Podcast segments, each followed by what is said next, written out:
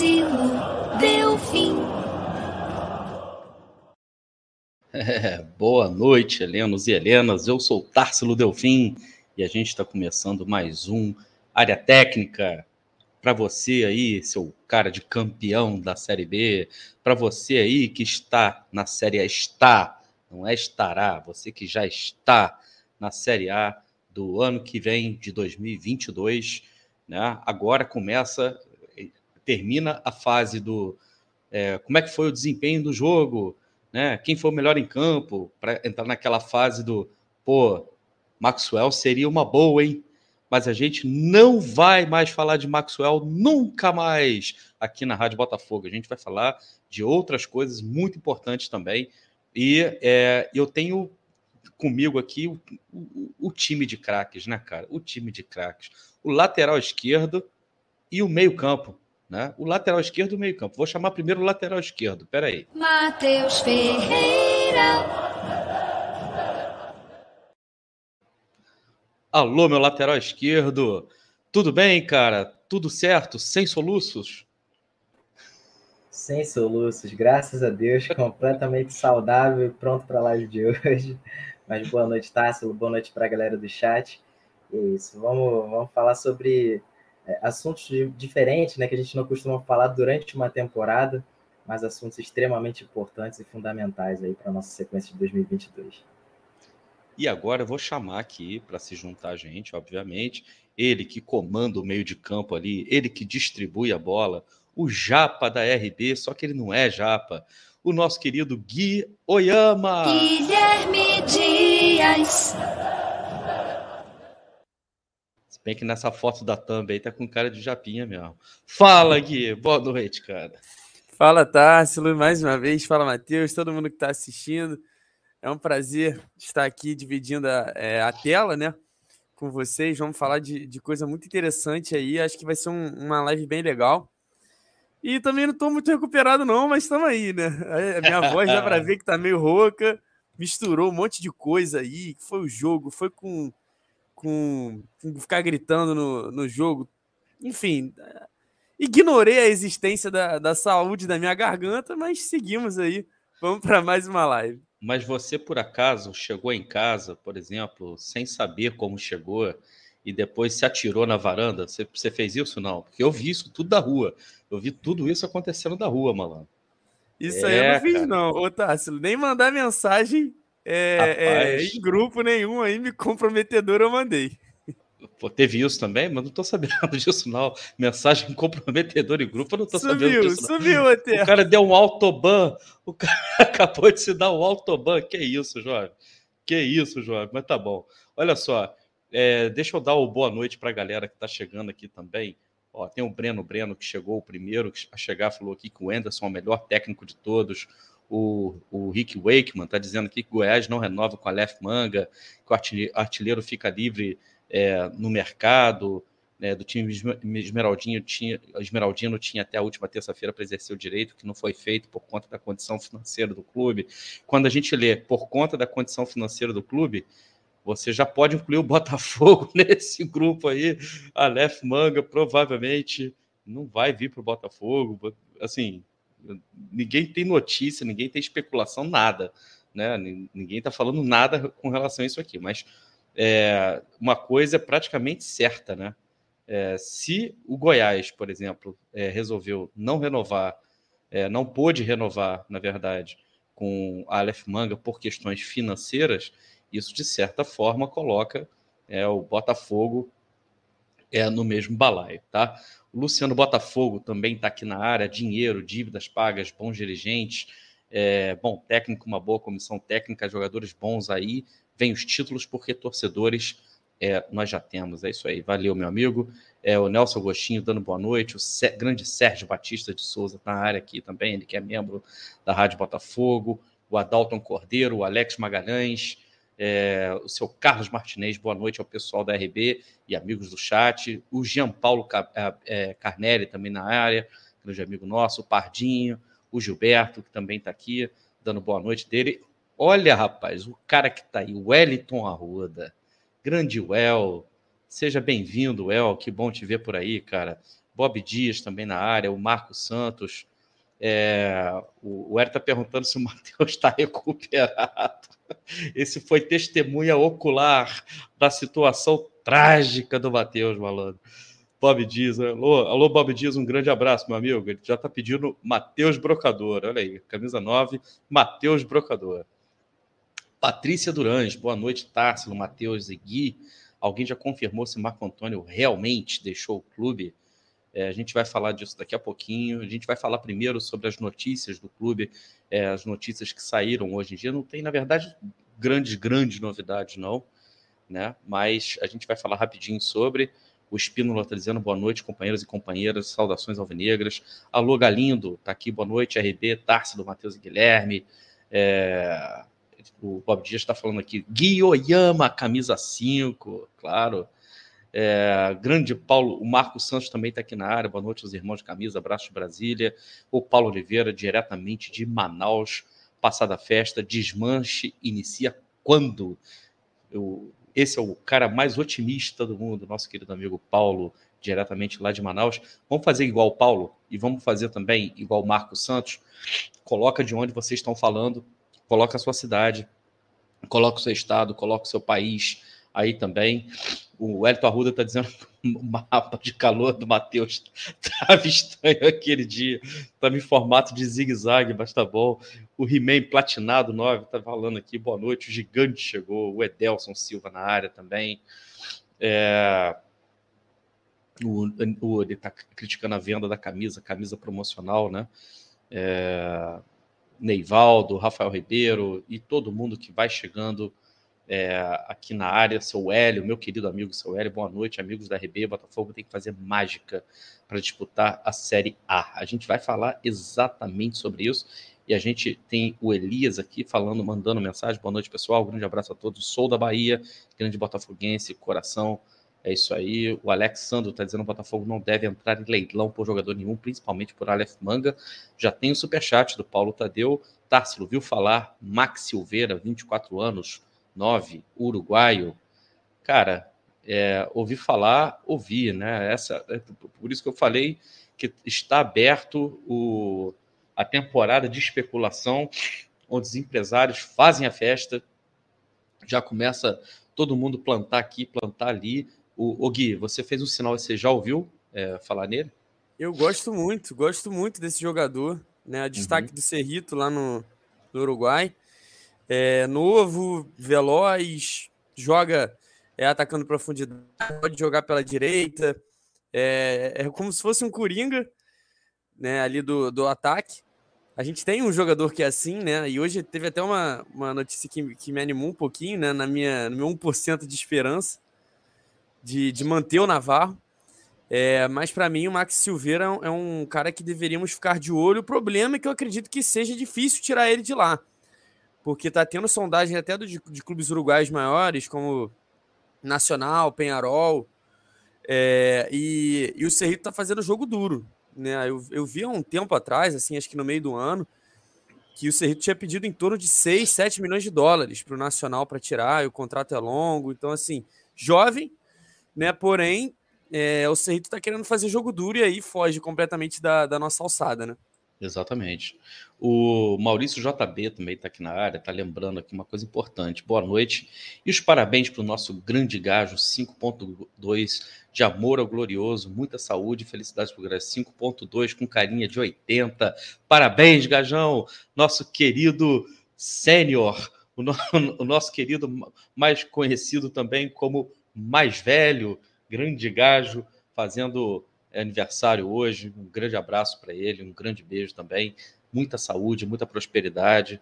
Nunca é demais a gente desejar isso para as pessoas e que você esteja muito bem aí, que a Cássia esteja cuidando muito bem de você, que você esteja aí com a Lolo também, esteja tudo bem, comemorando aí seu dia, você mais do que merece, tá? Meu querido amigo lá de Barra Mansa, esse aqui, ó, grande tio Beisola, a molecada me chama de tio Beisola, mas tá tudo certo. Esse é e, e, o Leonardo é o famoso tio Galâncio. Ele parece muito com o Patrick da, da, da do, do, como é que fala, rapaz? Aquele aquele desenho do fundo do mar, porra. Bob Esponja. Bob Esponja? É. Bob Esponja, exatamente. Lembra do Patrick, né?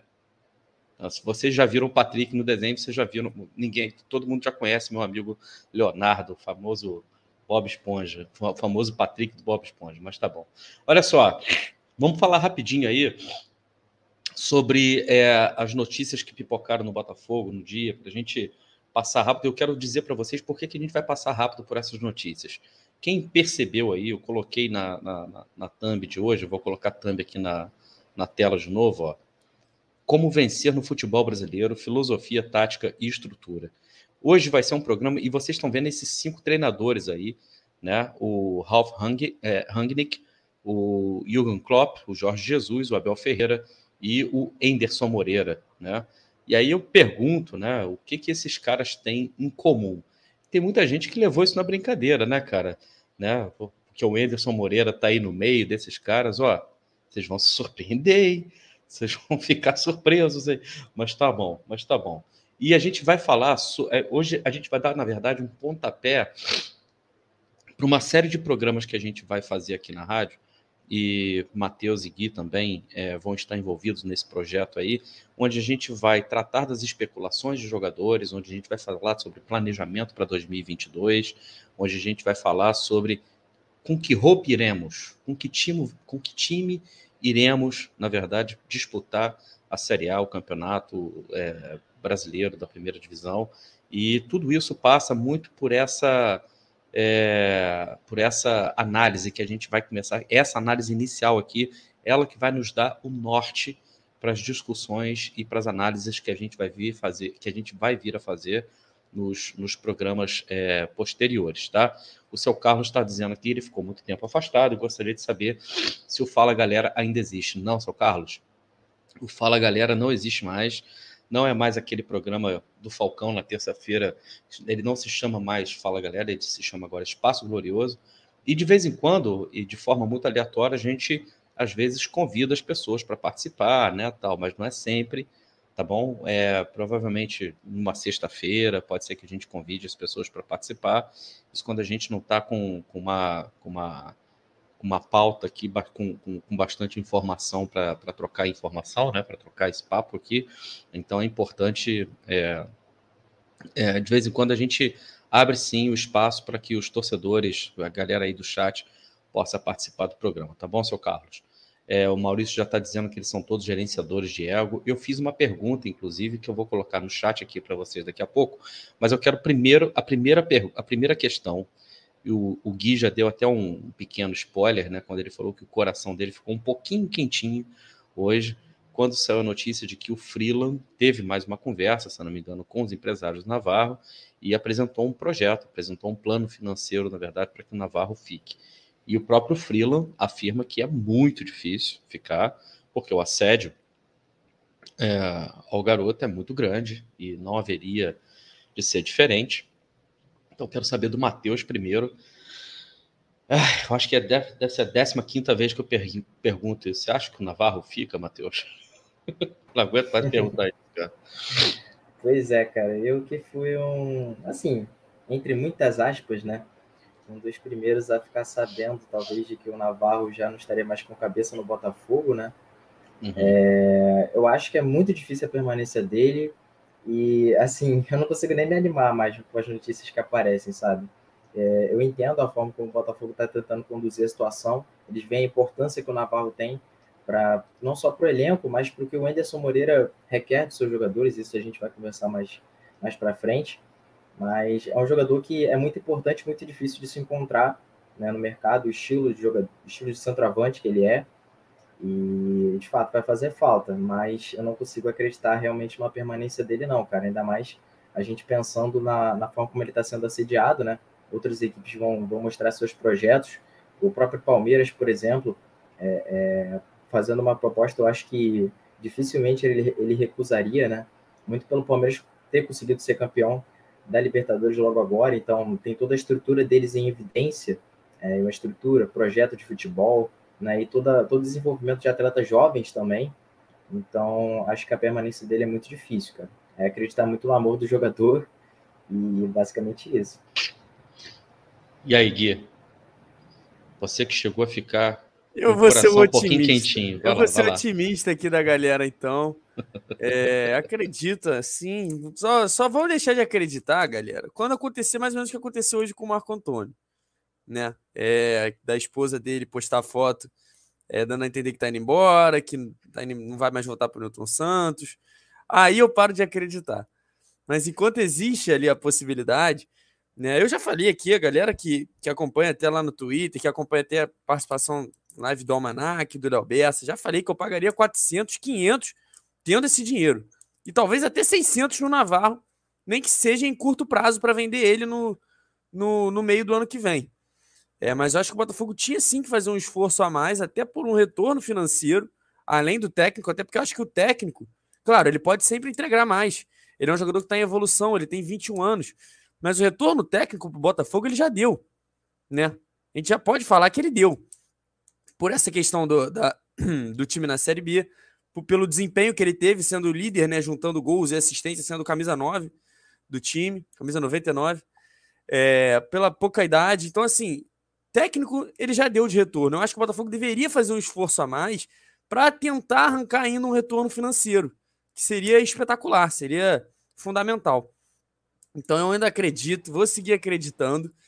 É, para mim, vale o esforço, né? Claro, sempre tendo em vista ali. A gente viu um episódio é, da série de, do Acesso Total de ontem, bem cauteloso, né? Bem. É, a gente tem uma noção bem boa da questão financeira do Botafogo, teve que demitir 90 funcionários. É, o próprio Jorge Braga falando que quando ele chegou, né? Agora a gente não sabe ao certo. Mas a cada dia ele perdia 22 mil reais só de entrar no Newton Santos, né?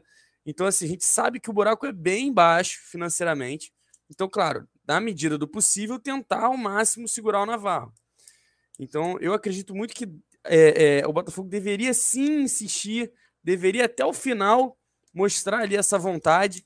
A torcida mostra isso, né? Jogo após jogo. Então, é, a gente estava lá, a gente pode falar é, como a torcida apoia. Eu, inclusive, puxei lá, fica Navarro. É, mesmo já é, situações bem complicadas. É, eu acredito que o Botafogo ainda pode sim ter esse retorno e só vou de fato jogar a toalha quando ele estiver entrando no, no aeroporto e pegando um avião para sair do Rio de Janeiro. Bom, é, eu, eu, eu entendo essa sua, esse seu otimismo. Na verdade, é mais, é, é mais do que otimismo, né? É, um, é um wishful thinking, né, cara?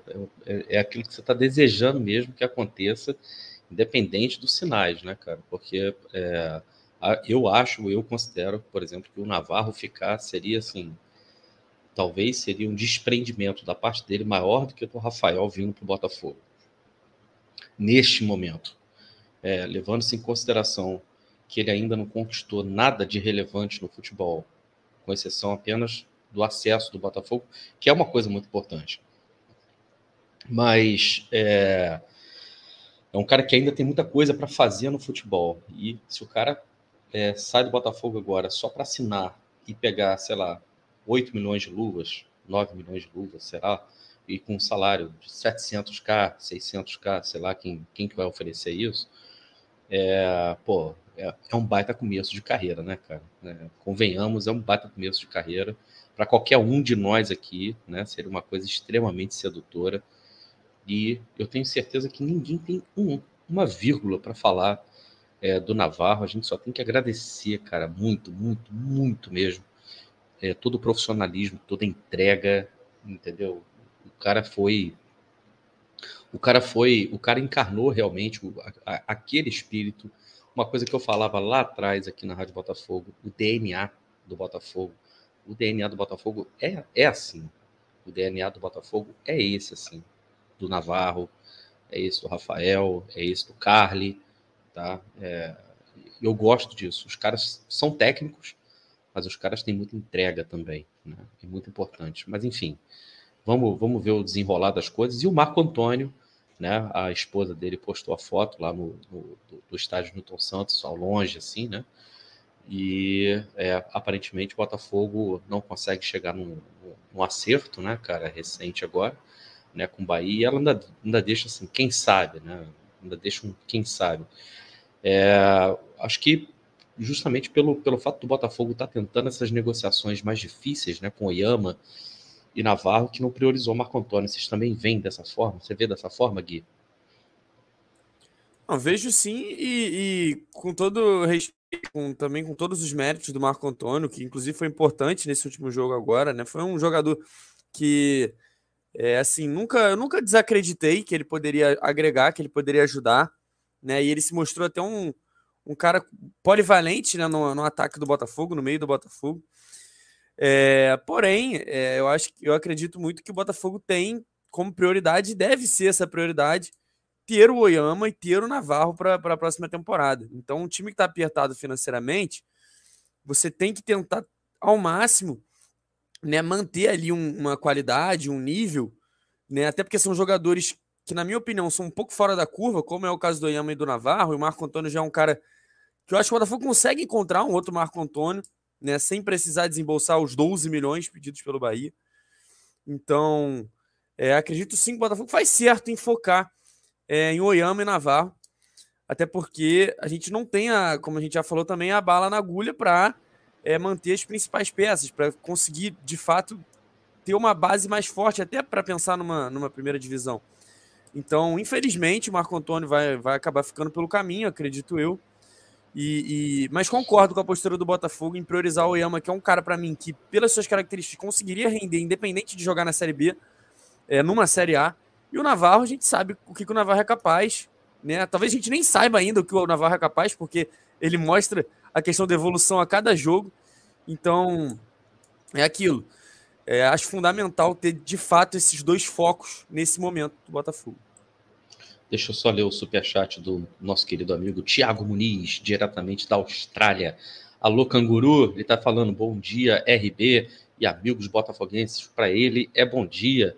Né? Ele já poderia, inclusive, dizer, né, ele que já está no amanhã, se Navarro renovou com o Botafogo ou não renovou com o Botafogo. Mas se ele quiser colocar um outro superchat para avisar para a gente, fique à vontade, hein, Tiago? Um grande abraço para você.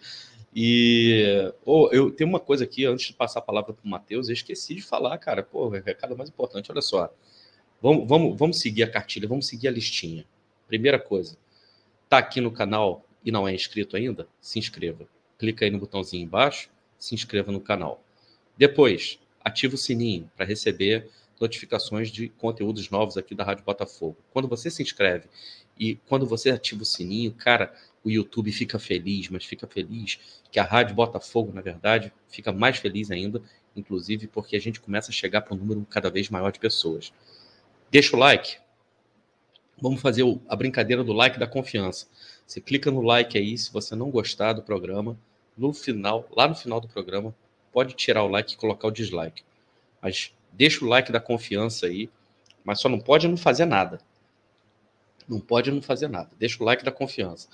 E é, você pode participar do chat aqui, né, mandando suas mensagens, a gente sempre lê aqui, ou então você pode fazer, né, como o Thiago Muniz, que acabou de mandar resposta também por um superchat, dizendo aqui o seguinte: ficou sim, e o Marcelo falou que vem também, mas não é o Marcelo Benevenuto, não, né, cara? Pelo amor de Deus, não é o Marcelo Benevenuto. É, e obrigado aí, Thiago. Pô, eu tinha brincado com o superchat, mas obrigado mesmo, cara, é, pela força aí o Ivaldo dizendo caboclo botou o garoto bêbado. Eu não botei ninguém bêbado, não, não botei bebida na boca de ninguém, meu irmão. A pessoa pegou a bebida com a própria mão e colocou na própria boca, não tem disso não.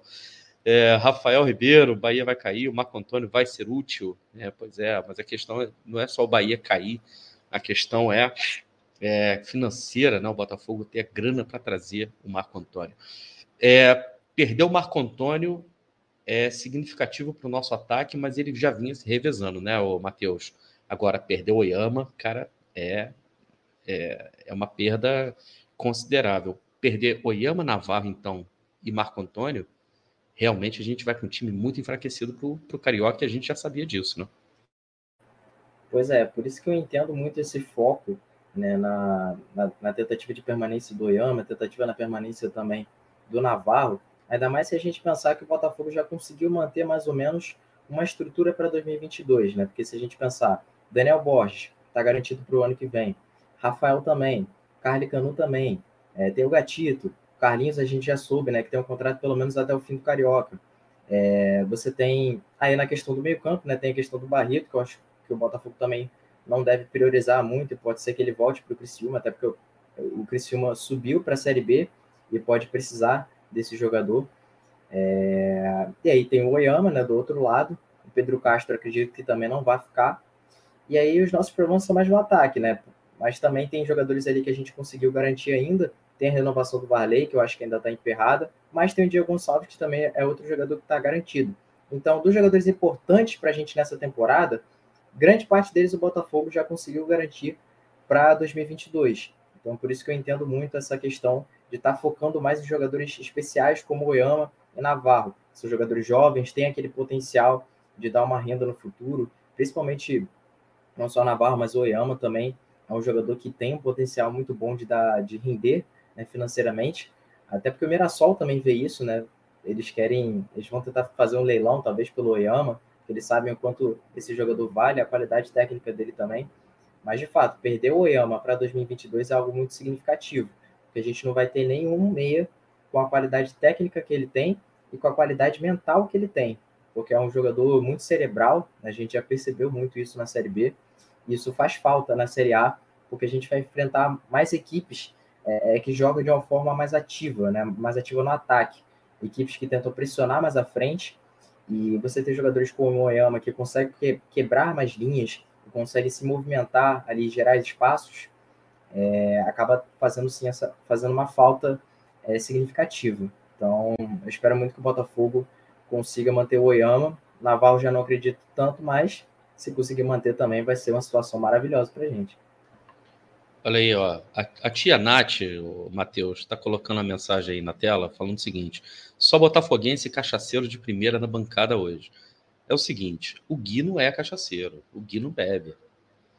O Gui não bebe. Aqui, 66% Eu entro bancada... no Botafoguense, então. Eu entro no é. Botafoguense é... de primeira. Pois é, então é, ele está em uma categoria apenas, né? Agora, o 66% da bancada aqui né, bebem pelo 100%, né, mas está tudo, tá tudo certo. É, beijo para a Nath, que está aqui com a gente, a galera chegando, participando, falando do Janderson, falando de Aleph, Aleph Manga, a gente falou anteriormente, depois, quando terminar a live, o, o, Carlos dá uma olhadinha no começo, quando a gente falou rapidinho sobre o Aleph Manga. O que, que acontece? A gente não quer falar muito sobre especulações de jogadores novos vindo para o Botafogo, porque o programa de hoje é justamente o debate que a gente vai ter a partir de agora, é justamente é, esse debate inaugural para que a partir de hoje, a partir daquilo que a gente falar aqui hoje, a gente vai, vai tentar é, traçar uma linha de uma linha lógica para tentar imaginar o que, que pode ser feito, o que, que o Botafogo pode estar planejando para poder trazer é, reforços, né? Ou então, inclusive, tentar entender com quem que o Botafogo vai renovar, quem que o Botafogo vai priorizar para renovar. Eu coloquei uma, uma enquete é, aí no chat, não sei se todos viram, mas a enquete está aí. Então eu vou pedir para todo mundo, nesse momento, participar da enquete. Tem uma caixinha azul aí no chat. Deixa o voto de vocês. A gente está com mais de 300 pessoas assistindo aqui, só que não chegou nem a 100 votos ainda. Então, sento, sento o dedo aí no, no, nos votos. A pergunta é a seguinte: na sua opinião, qual foi a maior virtude de Anderson Moreira na Série B com Botafogo? Vou repetir a pergunta, hein? Para você que está acompanhando a gente no, nas outras mídias sociais, no Twitter, no Facebook, você pode escrever nos comentários. E para você que está ouvindo a gente no Spotify também, eu estou lendo aqui que é para você, na hora que estiver indo para o trabalho amanhã, ouvindo a enquete, também já ir pensando né, na, na, na, na resposta, na sua resposta preferida. Na sua opinião, qual foi a maior virtude de Enderson Moreira na Série B com o Botafogo. A primeira alternativa foi orientação tática. A segunda alternativa foi gestão de elenco. E a terceira foi filosofia de trabalho. Tá? Então, é, a, primeira, a primeira opção, orientação tática. A segunda, gestão de elenco. E a terceira, filosofia de trabalho. Eu coloquei essas três alternativas propositalmente baseado naquilo que a gente vai falar aqui agora, tá? Eu quero de vocês dois eu preciso de uma resposta muito franca, muito honesta, tá? Porque isso tem muito a ver com, com, a, com a discussão que a gente vai ter aqui agora e inclusive eu gostaria muito que vocês também respondessem a pergunta que eu vou fazer. Não é enquete, é só pergunta, tá? Eu queria saber quem de vocês aí conhecia, né, com profundidade e com é, clareza o trabalho do, do Ralph uh, Rangnick. Pode ser sincero. Eu vou começar, tá, para tirar a inibição da galera do chat, tirar de vocês também a inibição, caso vocês não tenham. Eu fiquei sabendo quem era o Ralph Ragnick há mais ou menos seis dias atrás, quando ele foi, quando ele, as especulações da, da chegada dele no Manchester United esquentaram e quando ele finalmente foi é, anunciado. Foi aí que eu fui ler sobre o cara, fui tentar entender sobre o cara. Quem aí de vocês conhecia o Ralph Ragnick? Cara, eu, eu conhecia o nome por ter acompanhado a Bundesliga, né? O, o, futebol alemão, mas eu não sabia do quão importante ele foi. Gui, pare com isso. É, do quão importante ele foi para toda, é, toda essa questão filosófica né, do futebol, que a gente vai falar sobre isso mais para frente. Mas eu não sabia dessa importância que ele tem para o futebol, né? Essa contribuição que ele tem. Eu sabia do nome, mas fui saber pouquíssimo tempo, acho que dois dias, talvez, quando você me apresentou. Então, Impressionante. É, e, e, e, no meu caso, foi, foi muito, muito junto com você, Tássio, né? Até porque é um nome que, que ainda não, não tinha os holofotes necessários até para o grande público, então, de fato, fica restrito ao, aonde ele trabalhou, né? É, e o foco de trabalho dele havia sido mais na Alemanha, né? E depois passou para o Lokomotiv. Mas, enfim, é um cara que não estava, nunca esteve, de uma certa forma, nos holofotes, né? Um, é um, um, um, profissional que gosta até de, às vezes, ser aquele é, trabalhador fantasma, né? Que não é aquele cara que a gente vai ver aparecendo meio, ganhando destaque, mas comanda tudo ali é, de maneira interna num clube. Então, de fato, fui conhecer meio das especulações com o Manchester United. É, até porque é quando ele tem essa, essa nova proporção é, de assumir um, um, um, dos maiores clubes do mundo, né? Que é o Manchester. Pois é, a, a Nath não gostou muito de, de, você ter dito isso. Assim, é, é óbvio que é um dos maiores clubes do mundo, mas eu gostaria de afirmar que é muito, mas muito maior do que o Liverpool. É, um grande beijo para a Nath. É, a galera perguntando, a Nath também não conhecia, o Júlio Porto dizendo quem é, né? É, o Luciano dizendo sei nem quem é nada, nem nunca ouvi falar, até poucos dias. Nath falou também, nem sabia quem era, nada de nada disso. Juvan, sei nem quem é, o Maxon está dizendo. O Marcos está falando, é cantor? Teve uma outra aqui que foi legal pra caramba. Quem que foi? foi o próprio Marcos falou assim, nome de perfume. O seu Hélio falando, quem? Né? O Flávio falando, nunca ouvi falar dele. E é isso que é legal. É isso que é bacana no futebol. Tá? Por quê? é, que eu estou colocando isso. É óbvio que um clube como o Manchester United não contrataria qualquer um para colocar no comando da equipe, principalmente no momento que a equipe é, vive. Solskjaer foi demitido, vinha fazendo um trabalho de, de, de reconstrução é, da filosofia de trabalho do Manchester United, mas faltou para ele aquele lampejo de técnico mesmo, né, para conseguir levar o time para o próximo nível, né, para o próximo degrau. O cara tem Cristiano Ronaldo, tem Cavani, tem Bruno Fernandes. O cara tem um elenco recheado de estrelas e o cara não consegue fazer o time jogar, né? Então, nota-se aí claramente que existe um problema técnico muito grave, né? E a torcida do United é muito grata a tudo que o Solskjaer fez pelo clube e tal, mas realmente não era o momento de ficar. E aí ficou naquela especulação: quem que vai para o United? O Brandon Rodgers do, do, do Leicester? É o o Pochettino, né, que, lá do, do, PSG, que aliás, na minha opinião, até hoje não consegue me convencer como técnico, mesmo com o elenco recheado do, do PSG, não consegue fazer o time rodar, não consegue fazer o time jogar, e, e, e assim, entre outras especulações. Só que o United foi lá e trouxe de forma interina, é bom que se, que se coloque, o Ralph Rangnick, e aí a gente foi procurar saber quem é o Ralph Rangnick. É, ele é simplesmente, segundo o, o, jornalista Rafael Oliveira, aquele que foi da ESPN, que está, se não me engano, eu acho que ele é da Band Esportes hoje em dia tal.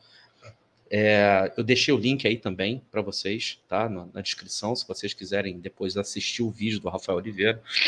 ele é simplesmente o técnico que revoluciona o futebol alemão. Ele é o, ele é o técnico que bate de frente né, com a filosofia é, é, centenária do futebol alemão. E ele consegue transformar o futebol alemão de uma tal forma né, que, não, e a, que a coisa irradiou. E hoje a gente não tem somente o futebol alemão jogando dentro da filosofia do Ralf Rangnick. Na verdade, a gente tem as maiores equipes do mundo, as principais, as mais vencedoras, as mais competitivas, todas elas utilizando a filosofia do Ralf Rangnick. E a gente vai examinar, eu vou mostrar para vocês alguns trechos de entrevistas do Ralf, e a gente vai fazer essa ponte com é, outros trabalhos de outros técnicos, tá? inclusive no Brasil, para vocês entenderem como a pedagogia do futebol é interessante. E como, por exemplo, quando ela é mal aplicada também, é, ela dá resultados muito ruins. Tá? O Paulo Tadeu está dizendo aqui: viram valor treinador Luso Peixinho? Cara, difícil. Hoje o André não está aqui na bancada. Conseguir traduzir isso aí vai não ser. Não consegui decifrar também, não, Társilo. Não, pois é, mas obrigado pelo superchat aí, meu amigo. É... Alô, Humberto Domingos Caetano também está aqui na área. Então, o que, que eu vou fazer? Eu vou apresentar para vocês o Ralf Rangnick, tá? técnico de 63 anos, que chega ao Manchester United agora para tentar salvar a temporada do clube. E ele vai ficar somente como técnico interino até maio do ano que vem. Mas ele, no contrato dele com o clube, ele já amarrou uma situação onde ele vai ter um cargo né, na equipe. O Ralf Rangnick é o responsável por levar o Hoffenheim. Peraí, só um minutinho.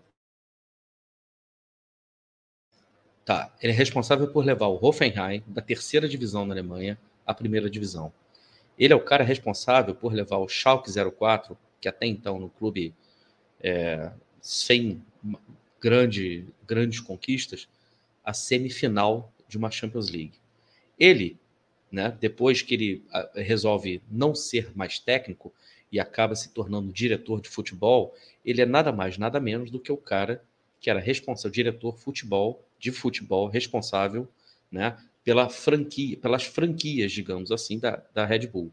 Então, era ele responsável pela é, padronização da filosofia, do estilo de jogo, da maneira de se gerenciar, do Leipzig, do, do, do qual que é o outro time da, da Red Bull na, na Áustria Salzburg. mesmo? O Salzburg, exatamente o Nova York, é, Red Bull e o Bragantino também, tá? Então, é, o Maurício JB está perguntando se ele é o culpado pelo 7 a 1 Boa parte do 7 a 1 daquilo que aconteceu no 7 a 1 tem sim é, dedo do, do Ralph Ragnick, com certeza. E vocês vão entender agora como tem. Eu vou colocar um trecho da entrevista dele aqui para um canal muito bacana. Quero, inclusive, é, agradecer demais é, os amigos né, desse, desse canal, pedir para utilizar né, o material deles. Eles autorizaram, é, foram, foram é, responderam super rápido. Né, o canal, estou dando crédito aqui, é o The Coach's Voice. Né, um grande abraço para eles aí. Eu coloquei o link, tá, tem um link na descrição também para esse mesmo vídeo que eu vou passar aqui agora. O vídeo tá, ele tá falando em inglês, obviamente, e tá com legenda em português. Tá bom, galera? Então, olha só o que, que ele fala aqui. Let's talk about the coaching philosophy then. How would you describe the basic idea of your playing style? Well, as I said, it's about controlling the game. And in fact, we have five different situations in football in the meantime that in the end decide football games. What happens if we have the ball ourselves? How do we play against defensive teams, against teams that maybe attack high or try to press us?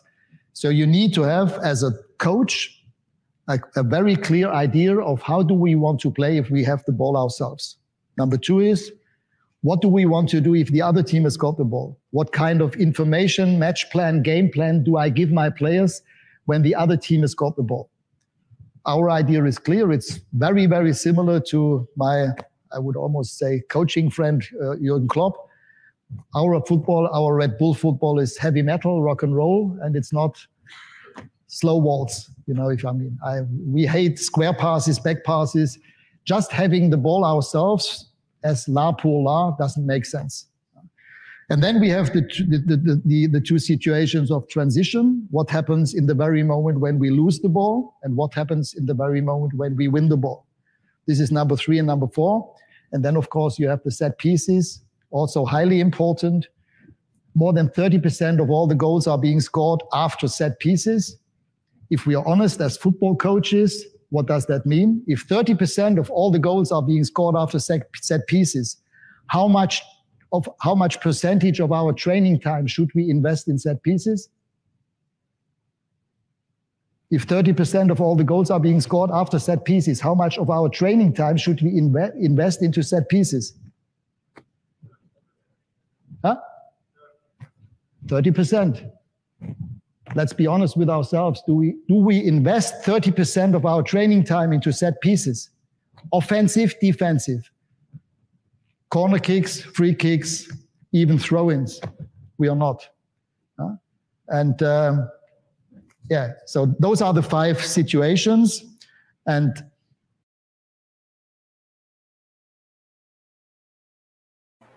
Seu microfone está desligado, Tássio.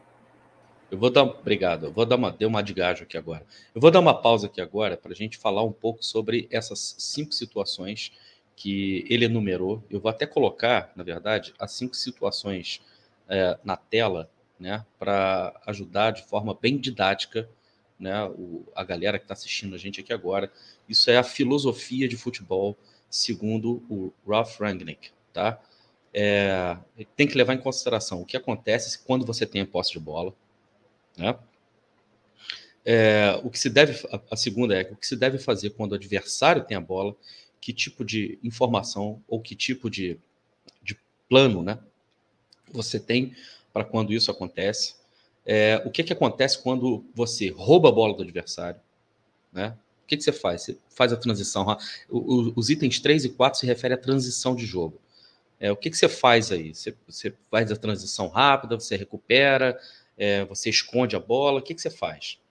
Né? E quando o adversário é, rouba sua bola. O que, que acontece né, quando o, o seu adversário rouba sua bola? E a quinta, que eu achei brilhante, que eu achei muito interessante, que é a questão é, da, das jogadas de bola parada. Né? E ele dá um dado que, na minha opinião, é estarrecedor: 30% dos gols, né? É, principalmente na Champions League, campeonato, o campeonato de mais alto nível que a gente pode chegar, é, saem de jogadas de bola parada. E aí ele faz uma pergunta e a plateia fica meio assim, né, cara, para responder, né? Quanto tempo que os técnicos, os técnicos dedicam, né, é, ou deveriam dedicar, na verdade, aos treinamentos de bolas paradas ou de jogadas ensaiadas, se 30% dos gols é, são oriundos, né, é, daí. E aí, finalmente, depois um, alguém levanta o dedo lá e fala 30% é uma coisa meio assim, por que, que a gente não pensou nisso antes, né, cara? Porque parece ser muito óbvio. E eu, eu, eu coloco aqui um desafio para qualquer técnico do Brasil. Quantos técnicos no Brasil treinam, dedicam 30% do tempo de treinamento a bolas paradas e jogadas ensaiadas? Essa é uma, uma questão que eu quero colocar para vocês. Eu quero saber de vocês, é, vou, vou, começar até pelo. Vou, vou dar o, o start com o Gui, para o Gui é, falar né, sobre, essa, em linhas gerais, é, sobre a filosofia de futebol segundo o Ralph Rangnick. Vamos lembrar de uma coisa, tá, gente? A gente eu estou apresentando o Ralph Rangnick para vocês, tá? E eu estou descobrindo o Ralph Rangnick ao mesmo tempo que eu estou apresentando, beleza?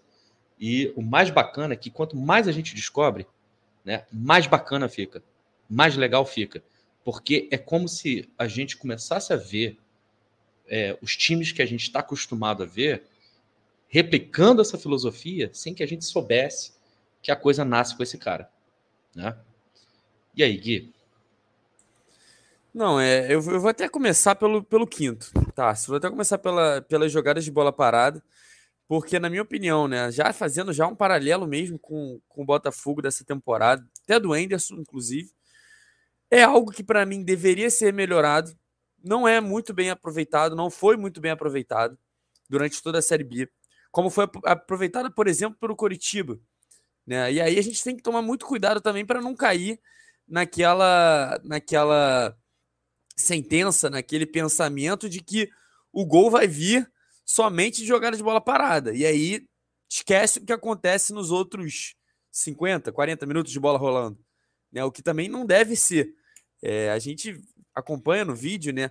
É, o próprio o Rolf ele fala, até posteriormente, que para você ter um time né, dominante, um time que vence Champions League, um time que, que de fato é vencedor no, no, nos campeonatos que disputa, você tem que ter esses cinco fatores muito bem é, é, é, no, nível muito alto, né, comparado com os, as equipes que você está disputando. Então, assim, você ter essa, essa, esse volume, esse ponto forte na bola bem, sendo uma aliada, parada, você falar aluno para usa posicionamento, tem encaixe de marcação, pensando defensivamente, tem você tentar preencher com vários jogadores, tem você deixar jogador, às vezes, na sobra. Tem tudo isso envolvido, tem toda um, um, uma ciência por trás. Né? E nisso de, de, falta, eu não me refiro nem às faltas diretas, né? É, quando o jogador cobra diretamente a, a, falta no gol. Digo em questão de, de cruzamento na área, questão de bola alçada, é, cruzamento rasteiro, inclusive, jogada ensaiada. Né? A gente vê muito aquela jogadinha do Botafogo de buscar o Carly, né? Aquilo é treinado até, que é buscar o Carly fora da muvuca. Né? Se vocês repararem, depois a gente pode até trazer posteriormente, né? Com vídeo mais, trago lá até lá no Negra, como a tendência do Botafogo em falta, parada, em cruzamento, é tirar o Carly da muvuca, porque o Carly é forte nesse jogo aéreo, porque aí você tira ali do, do acaso né? Que seria você jogar a bola no meio de seis, sete jogadores. E aí você deixa o Carly praticamente num contra um, um dois contra dois, né? Junto com outro companheiro para dar um suporte, caso o, o, o, a cobrança de falta seja muito forte e tudo mais. E aí você consegue ganhar essa primeira bola e a segunda fica ali na área do adversário. Então, assim, em primeiro lugar, essa questão da bola parada, eu acho que o Botafogo deveria trabalhar mais, deveria trabalhar de maneira melhor, também defensivamente. Né? A gente viu contra o Guarani como a gente tomou dois gols iguais que não podem ser sofridos. Né? Principalmente num jogo é, é, é, de Série B, onde uma das principais armas é essa, é essa da bola parada, mas por conta da falta de criatividade e da falta de qualidade técnica dos outros adversários. Então, assim, temos que. Temos não, né? A gente já saiu da Série B. Mas é muito importante ter esse desempenho bom defensivamente. O Botafogo apresentou durante o campeonato é, com exceção desse último jogo, para não cair também numa questão que é o próprio Vasco, né? Que seria o exemplo negativo, o time que mais sofreu esse tipo de, de jogada, o time que sofreu gol de todas as equipes que enfrentou no ano. Então, assim, é, é, é exatamente a antítese. E partindo para os outros quatro elementos, né? É, de fato, é basicamente o que rege o jogo, né? Essa, essa diferença de quando você tem a bola, o que faz, saber o que fazer quando tem a bola, né? Eu acho que isso o Botafogo sabe o que faz hoje em campo com o Anderson. A gente mostrou lá na, no Twitter como não existia isso com o Chamusca de maneira alguma. Também sabe o que deve fazer a, quando o adversário tem a bola, apesar de ter uma mentalidade diferente do que o Ralph né, falou, até como estilo heavy metal, né? Dessa questão do, do Gegenpress, né? Que é essa pressão forte, né? Numa palavra alemã. É, então, assim, não são filosofias, não são mentalidades parecidas, mas o Botafogo tem essa noção. O que acontece quando a gente rouba a bola? O Botafogo também tem uma, um, um, uma boa interpretação sobre isso, né? Isso pegando esse campeonato da Série B, gente, com o Anderson. E o que acontece quando a gente perde a bola, o Botafogo também sabe. Então, dá para tirar até um pouco a bola parada, mas dá para falar que o Botafogo, no meio, no universo da Série B, tinha um, um, um esses quatro barra cinco quesitos em alto nível comparado às outras equipes. E isso justifica o porquê o Botafogo, mesmo né, com o Anderson começando na 13 terceira rodada, 14 quarta, teve a melhor, o, melhor, o melhor ataque, teve a melhor defesa, teve o melhor XG, né, o time que mais cria para fazer gol, criou mais chances de gol, sofreu muito pouco, fez o melhor segundo turno. Então, assim, para você ver como é que é uma coisa muito bem fundamentada essa filosofia de futebol do Ralf Ragnick, Rangnick, né? E que o Botafogo poderia ter sido ainda mais é, é, é, dominante na Série B. Se a gente pega aquele, aqueles próprios empatezinhos, que poderia ter buscado um gol de bola parada, que é um jogo mais chato fora de casa, né? Que o Botafogo tem essa dificuldade, tem até essa mentalidade de se defender mais. Nesses jogos, uma bola parada é efetiva. No jogo contra o Cruzeiro, se acertasse uma bola parada, no jogo contra o Goiás, a gente até acertou o 1 a 1 né? Mas o 2 a 1 a virada, isso o Curitiba cansou de fazer durante o campeonato. Então, assim, o Botafogo poderia ter sido ainda mais avassalador nessa Série B do que já foi, mesmo tendo começado o campeonato na 13 terceira rodada. Então, assim, acho que é, é, é fundamental, é, é, é, é muito interessante como essa filosofia do Ralph se encaixa, né? E a gente pega Bayern, pega Liverpool, pega todos esses times dominantes e consegue aplicar muito bem em todos esses quesitos, né, Tarso? Porque a, a galera acha que assim, o Gegenpress, como que o, que o Gui acabou de mencionar, daqui a pouco a gente vai ver mais um trechozinho da entrevista, parece que era uma moda que todo mundo começou a fazer, que a moda agora é avançar todo mundo, marcar pressão lá na frente. Existe um porquê de se fazer isso, ele vai explicar aqui daqui a pouco, o, o é, ele fala o porquê disso, porque o, o, o sentido disso. Uma, uma, coisa que me chama muita atenção, e aí eu quero passar essa bola para o Matheus, é quando ele fala sobre. É, quando ele fala que o, os times dele, dele do, e do Jürgen Klopp, que eles são muito amigos. O Jürgen Klopp é o discípulo né, do, do, do, Raf. E o Jürgen Klopp, digamos assim, é aquele cara que se dedicou a ser técnico, enquanto o Jürgen buscou outro caminho, é, gostou mais de ser diretor de futebol do que persistir na carreira de técnico. Ele gosta mais de estruturar o, o clube né, do que tá ali na, na beira do campo comandando. E você pega um cara como o Jurgen Klopp, extremamente é, competente, faz o que faz com, com o time do Liverpool. Né? Outro discípulo, outro cara que implementa a filosofia do Raf é o Thomas Tuchel, é, técnico do Chelsea, que pegou esse mesmo time do Chelsea, né, que vinha né, cambaleante, e transformou hoje o Chelsea num dos favoritos da Premier League volta a ser, na verdade, um dos favoritos da Premier League. Né? E não é uma coincidência que o Timo Werner seja um dos jogadores, seja um dos centroavantes do, do, do Chelsea, além do Lukaku, obviamente. É, mas o Timo Werner, que foi revelado pelo, pelo Raf, o Sadio Mané, que está lá no Liverpool, foi revelado pelo Raf, aos 20 anos jogando é, pelo, pelo Leipzig. O Haaland, que está arrebentando hoje lá no Borussia Dortmund né? Chegou garoto lá no Leipzig, no, no Leipzig. Isso faz parte da filosofia né, de, de, de, você sempre contar com jogadores muito jovens.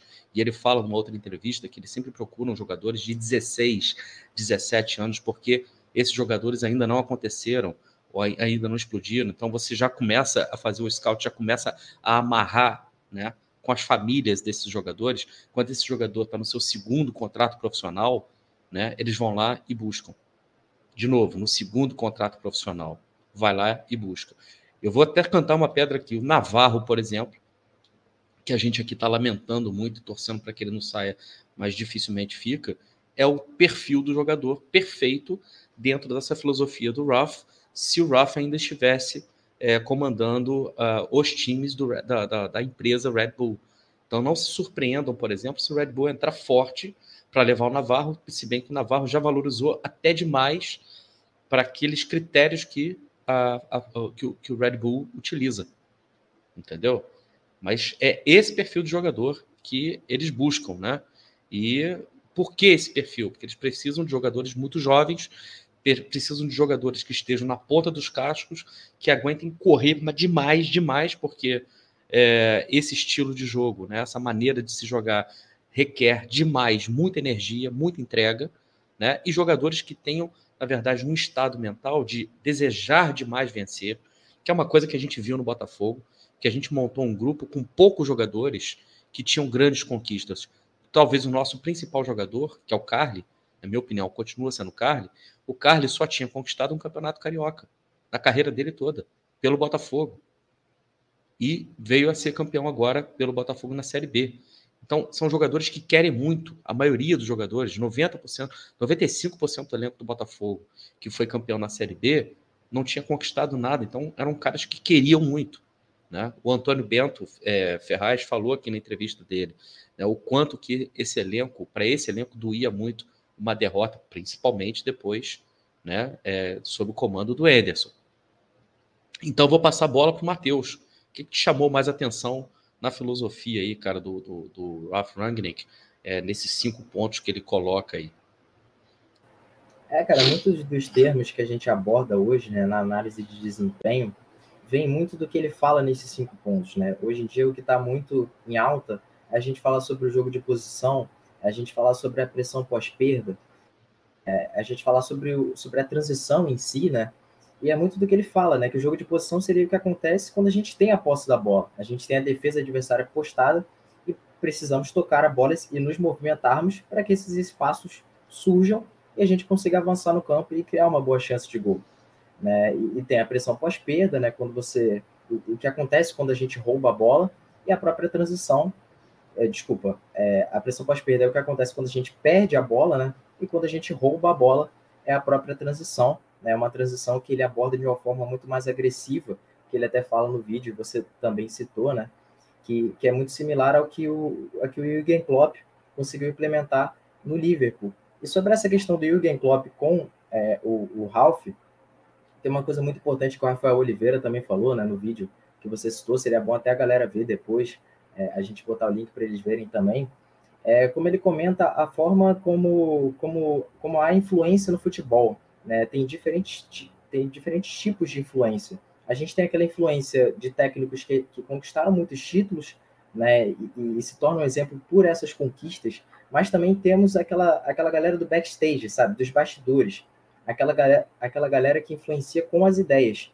E o Ralph é muito esse cara. Né? É um cara é, é, que, que se intitula né, como mais que um técnico. Seria o tal do manager, o cara que consegue ser técnico, mas também consegue gerir e controlar diferentes situações do que a gente encontra fora das quatro linhas.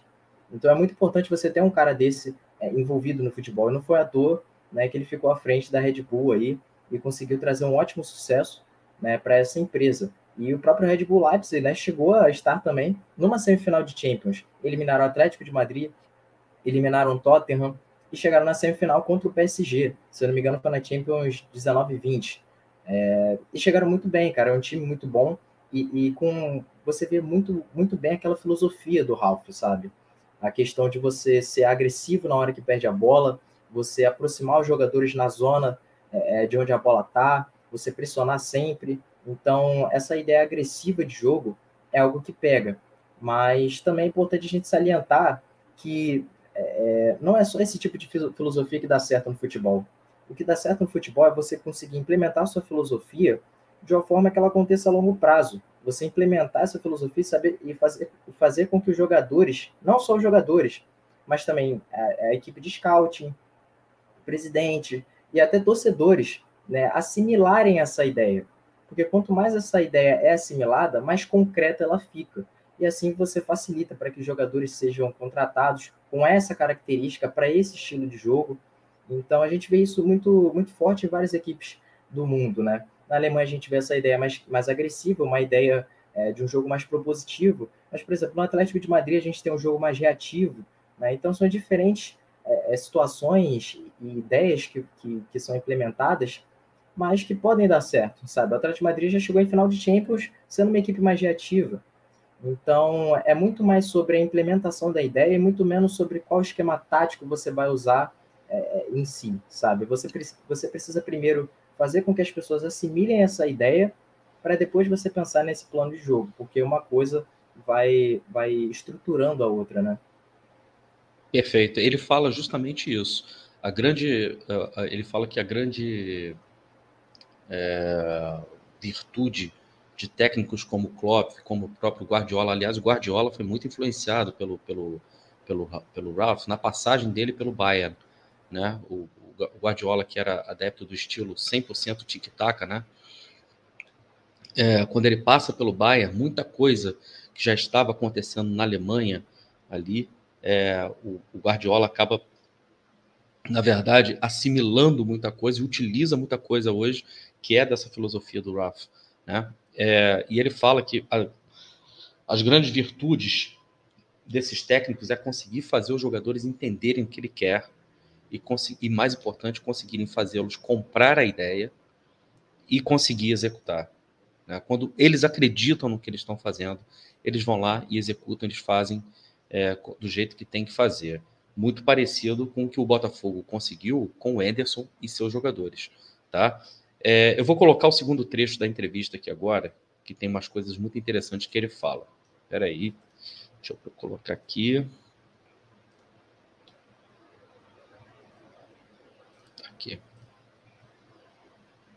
All the top teams, if you look into the last two or three years of the Champions League winning teams, they were in all five areas above average, if not top.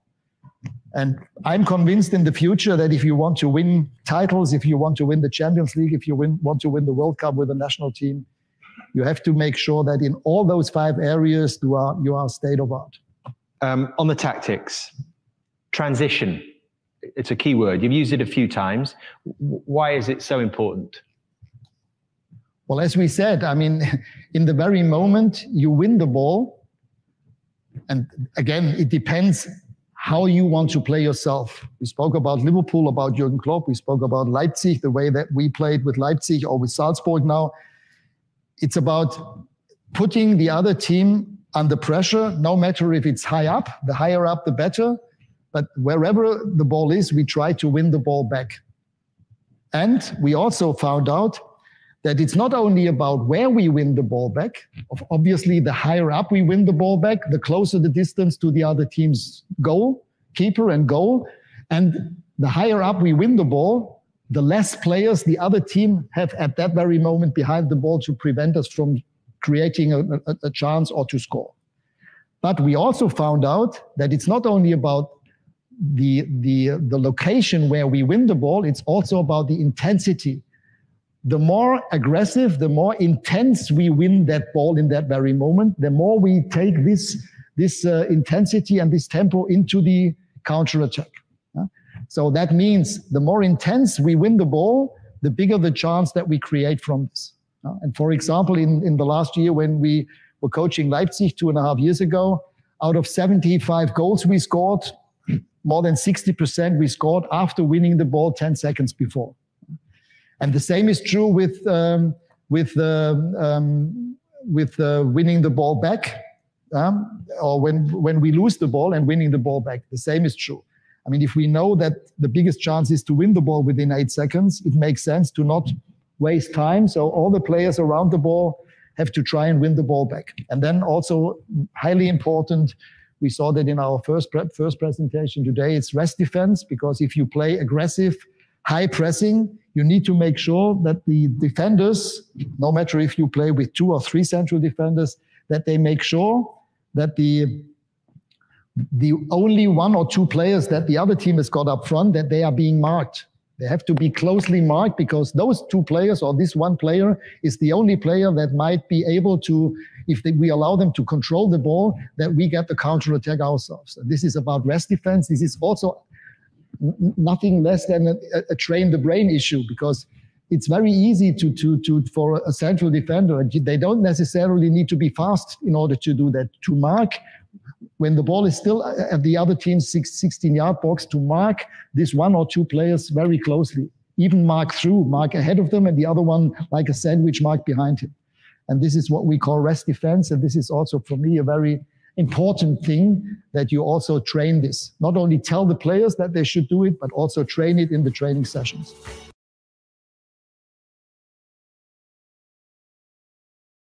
Cara, eu vou pegar um ponto aqui que eu, que eu vou começar pelo final, quando ele fala que você nem precisa de zagueiros rápidos, né? Quando você usa a defesa, né? É, você arma os seus zagueiros preparados, na verdade, para dar o bote, quando o time já está dando bote lá na frente, mas você se certificar que os seus zagueiros sempre marquem, né? Os últimos, os últimos, os primeiros, os últimos, os primeiros jogadores de ataque é, do time adversário. E aí, muita gente acredita que o Carly não tem condições de jogar na Série A, que ele vai ser reserva é, do Botafogo na Série A. É, é, possível jogar, por exemplo, com um time fazendo pressão alta, fazendo gegenpress, pressão de, de bando, né, digamos assim, uma gangue, né, fazendo pressão em cima da bola e também ter o Carly? Eu falo, eu pergunto isso porque o Botafogo durante é, o Botafogo sob o Enderson, né, sob o comando do Enderson, não utilizava Gegenpress, não utilizava marcação alta com muita frequência, aliás, quase com frequência nenhuma, fazia marcação muito é, na, na, na, linha intermediária, da linha intermediária para baixo, às vezes linha média, justamente para nunca deixar o Carly no mano a mano com atacantes adversários, o Carly não ser superado na velocidade. É possível implementar isso, por exemplo, numa equipe como, como o Botafogo?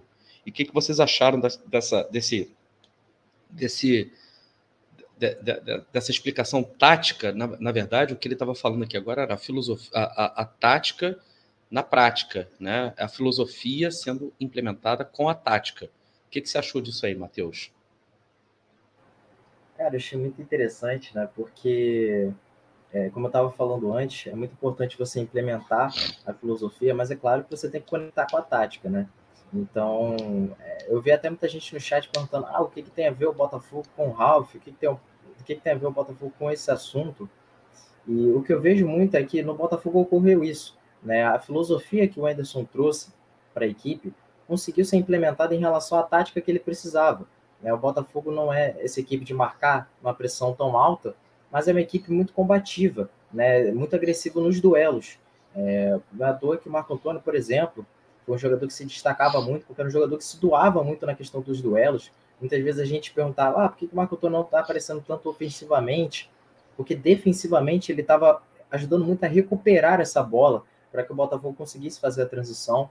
Né? Então, é, eu vejo muito essa conexão do que aconteceu no Botafogo.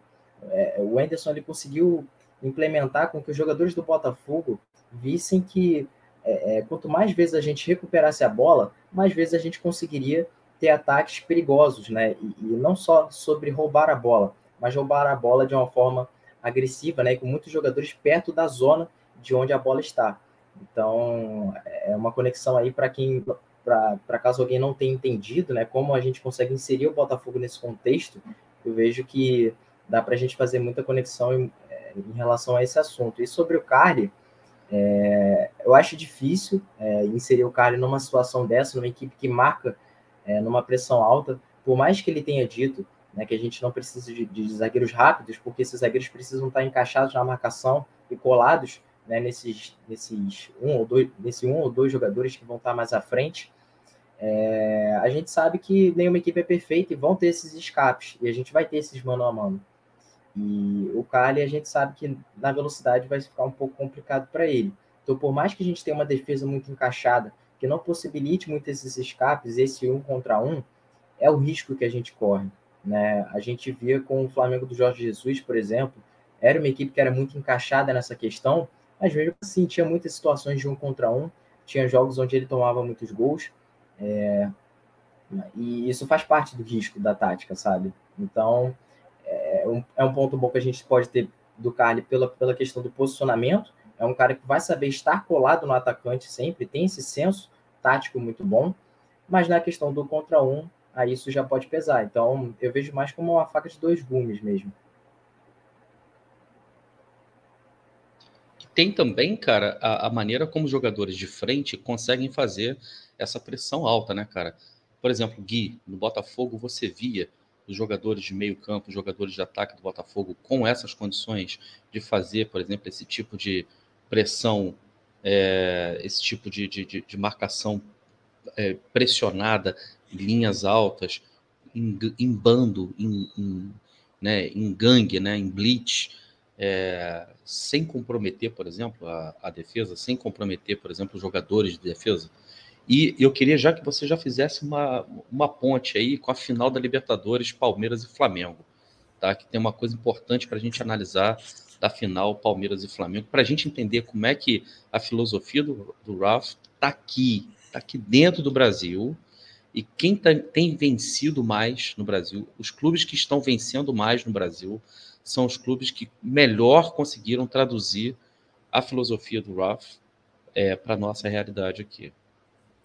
Então, Tássilo, é, eu é, acho que o mais importante a gente ressaltar, até para a galera, é que eu acho que no futebol, no jogo de futebol, não é muito sobre o que. Claro, tem essa influência. Mas o que mais importa para mim, e acho que o Ralph também deixa muito claro isso para ele, é o como. Né? Como você vai lidar com a bola no pé, como você vai se apresentar com a bola no adversário, como você vai pressionar, como você vai recuperar a bola, como você vai perder a bola e como você vai usar a bola parada é, é, para ajudar tanto ofensivamente quanto defensivamente. Então eu acho que partindo desse ponto, o, a questão do que vira, claro, ela segue sendo importante, o que você deve fazer, mas o como você faz, que é a questão prática, é de fato o, o, o que vai decidir, o que vai é, é, influenciar.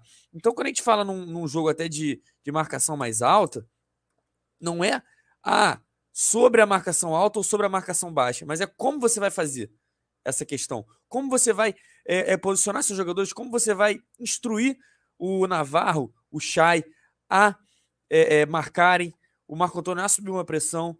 Então, assim, logicamente, pegando já esse Botafogo dessa Série B. O Botafogo não tem, não tem muito esse como que a gente está trazendo aqui da pressão alta. O como do Botafogo é diferente.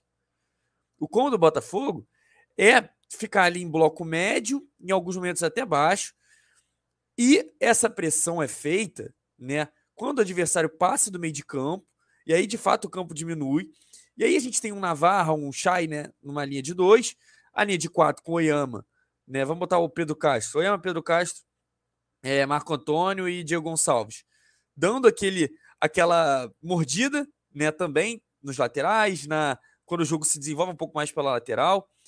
Então, é um, um, uma pressão, é um como muito diferente desse que a gente está falando. E esse como também não é, não é, não é que existe um certo ou um errado, também é uma maneira de você, de você lidar, é uma maneira que, na minha opinião, né, vou até seguir um pouco na linha do Matheus, combina mais quando você tem um zagueiro mais lento, quando você tem um, um zagueiro até mais experiente, né, um pouco mais debilitado fisicamente, né? A gente entrando na, nessa questão do próprio Carly. Porque ele não precisa ter muito essa, essa movimentação, apesar de que o posicionamento dele muitas vezes é, é, é, deixa a movimentação em segundo plano. Ele consegue estar bem posicionado a ponto de não depender muito da sua movimentação. Porém, ele expõe menos. Né? Então, assim, eu acredito que o Botafogo até tem peças. É, é, não acho que até pensando em eventuais contratações, dá para montar um time sim que pressiona mais alto. E se fosse de fato a gente pensar sobre isso, seria se espelhar um pouco no que o Bragantino faz, né, em questão de contratação de jogadores, em questão é, é, de posicionamento, em questão de, de como. Né? E aí a gente já vai nesse trabalho, né? Se espelhar no Bragantino hoje, em questão de elenco, em questão de, de, de forma, de como jogar, é se espelhar no Ralph, né? é nessa, nessa ideia que ele falou de você tentar desarmar próximo do adversário, porque de fato nesse tempo, né, o futebol às vezes é decidido em pouquíssimo tempo, né? A gente tem essa transição que a gente fala que transição não é um contra-ataque, não é você tomar. A transição é basicamente você sair do modo de defesa para o modo de ataque. E o time que rouba a bola, ele tende, até por estar se movimentando para frente, a ser mais rápido, a ter uma vantagem né, é, de tempo mesmo e de mentalidades também do que o time que perdeu a bola. Porque quando você é um time que perde a bola e não tem aquela mentalidade nível Bayern de Munique, de saber organização, de saber tudo, você tem um delay até você se reestruturar, até você correr para trás, até você mudar de atitude. Então, quando você rouba a bola e sai já em velocidade, vamos pegar o jogo contra o Vasco, o que a gente fez. É algo é exatamente isso que o Ralf fala. Os gols são definidos em 10, 15 segundos. Eu ia né? pedir para você justamente usar exemplo, cara, para a gente ajudar a galera a visualizar. Por isso que é importante você ter jogadores no seu elenco se revezando para que eles estejam fisicamente sempre muito bem. Então, olha o, a, a, quantidade de lesões que o Botafogo teve com o Anderson foi baixíssimo. Por quê? Porque você sempre tinha um revezamento, você sempre tinha é, o rodízio, né, digamos assim. Então, era o, foi o Varley chegando no, no, final do campeonato com muito pulmão, com muito gás, e sem risco de lesão. Marco Antônio, a mesma coisa. Né? Olha a recuperação do, do, do, Diego Gonçalves, como foi rápida. Né? E depois que ele voltou, demorou um pouquinho para ganhar um ritmo, mas o fato de você ter jogadores que estão fisicamente, né? se o Chay, por exemplo, não fosse caçado em campo contra o Goiás, teria chegado até o final do campeonato também fisicamente inteiro. Navarro, outro, é, entendeu? E, e Otácio, só, só para também continuar, é, eu acho que essa questão da marcação, tra trazendo de fato o jogo do Vasco, o Botafogo conseguiu criar, produzir seus gols em 10, 15 segundos sem marcar alto. Botafogo não marcou alto contra o Vasco. O Botafogo deixava o Vasco vir até o seu campo. E a partir de que do momento que passava no meio de campo, aí começava a pressão, né? Isso serve para você poupar um carro, isso serve para você poupar até o fôlego dos jogadores, né? Até porque a gente sabe que as condições de, de treino, de trabalho do Botafogo não são as melhores. Né? A gente está com esse projeto aí do, do núcleo de saúde e performance, que vai ajudar muito nisso. É, então, assim, é uma maneira, é um como que o Anderson achou que encaixou muito bem com os jogadores que ele tem, com a, a metodologia, com o que ele pensa, com o que ele previamente já pensava também sobre o jogo, sobre é, como fazer o Botafogo vencer. E, de fato, tem formas, e, e não necessariamente também essa forma do Ralph né, de marcação alta é a única possível. Dá para você fazer exatamente o que ele faz, trazendo isso até para um, uma equipe tecnicamente mais fraca e que se defende em bloco médio, bloco baixo, que é o caso do Botafogo na Série B. O Botafogo conseguiu criar muitos gols em 10, 15 segundos nessa virada nesse, nesse, nessa transição. Ou seja, aí, adaptando para a realidade local, né? Exatamente, exatamente. E a gente pode até, como você falou, para fazer já a ponte com, a, com até a questão da Libertadores, é, o time tem esse. É, o time do Palmeiras consegue o seu gol exatamente fazendo essa, essa de uma certa forma, pressão mais alta, né? Com ali o Davidson que entrou, é nesse sentido, nesse motivo. Né, tem até a questão do, do, do jogador do Flamengo, do André, de quando ele tem a bola de costas, ele não tem um giro muito rápido, então pressionar ali o jogador específico era uma saída. Então, é, é, dá para a gente trazer isso. Então, a galera que pergunta no chat como é que a gente vai falar, é claro, guardadas as devidas proporções de, de, é, de concretização, né, de prática, de perfeição na execução dos movimentos, tem como trazer isso para cá e a gente tem visto times no Brasil né, com técnicos que não são daqui do Brasil também, né, já que o Brasil vive, um, um, na minha opinião, um momento ruim nessa questão de, de, de pensamento de jogo, de metodologia de trabalho. E a prova disso é que a gente tem dois portugueses ganhando Libertadores nos últimos três anos, né? Passando até, inclusive, técnicos é, sul-americanos, é, latinos, né? Fora do Brasil, basicamente. É, que tem um elenco pior, mas tem já uma metodologia, uma, uma instrução, um modelo tático muito melhor. Porque a gente pega esse mesmo técnico sul-americano, bota num Fortaleza, que é um time de elenco ruim. O elenco do Fortaleza não é bom. Fortaleza disputou jogador com a gente que ia disputar a Série B. Disputou o Robson, disputou o Crispim. O Benevenuto era do nosso time rebaixado.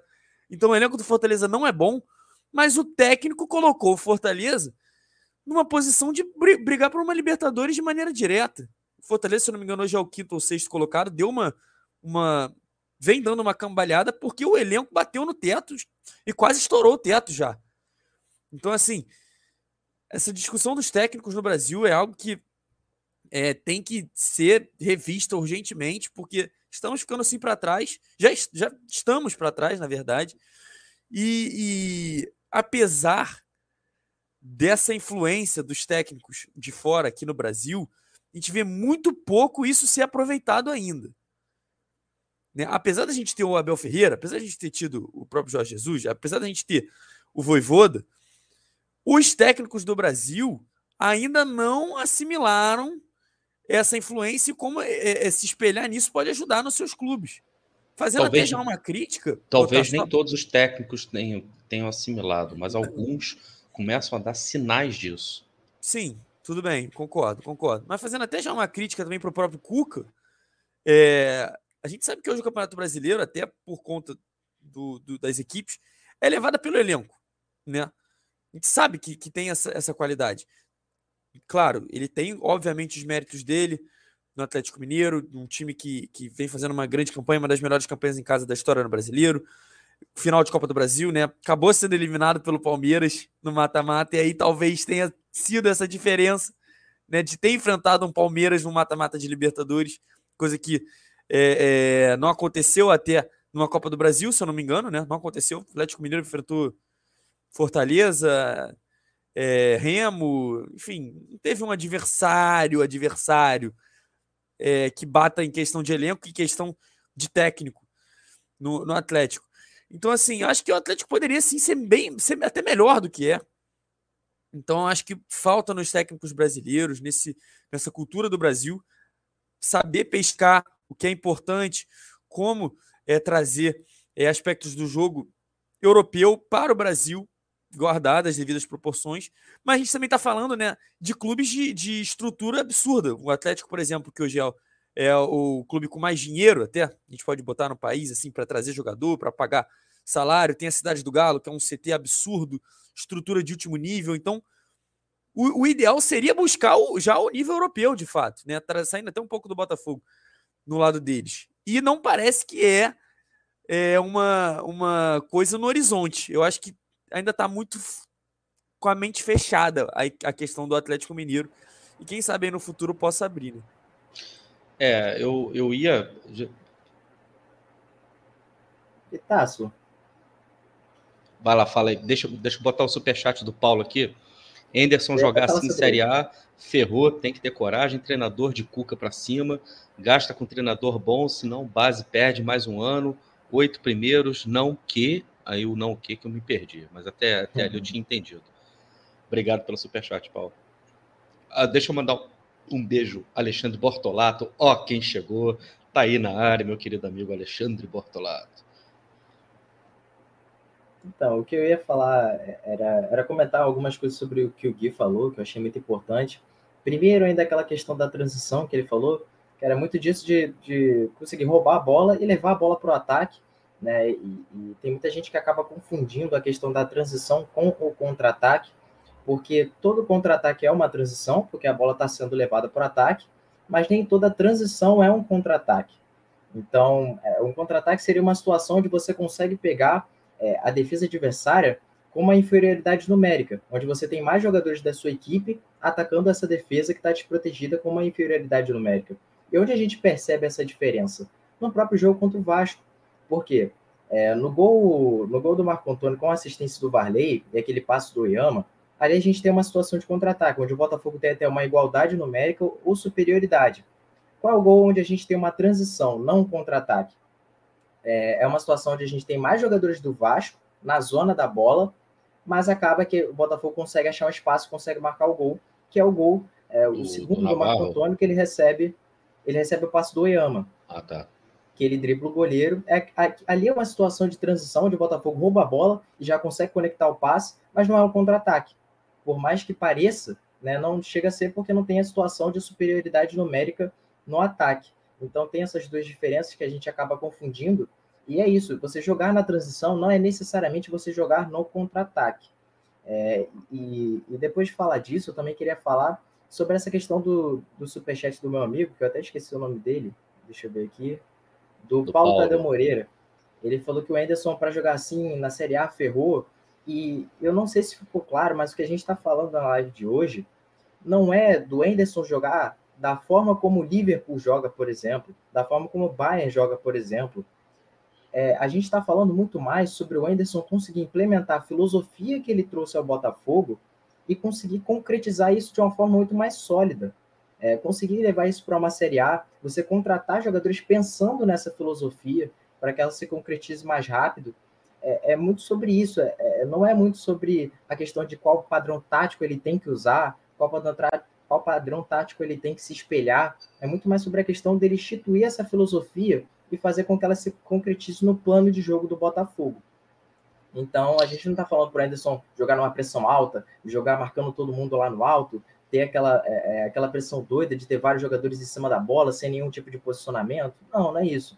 É você fazer as coisas de, de, de um modo organizado, mas instituir a sua filosofia, né? E só um último ponto sobre a questão do Palmeiras na final da Libertadores, né? Que o Gui até comentou. É... O Palmeiras meio que, no, no, principalmente no primeiro tempo, né? Deu para a gente perceber isso muito.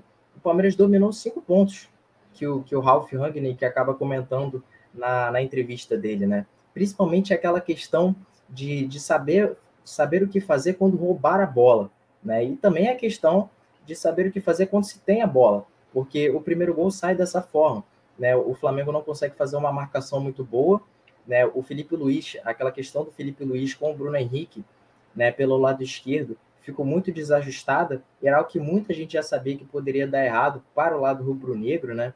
Foi algo muito explorado pelo próprio Abel Ferreira, e era algo que o Abel Ferreira falou durante todo o jogo, bola longa nas costas do Felipe Luiz.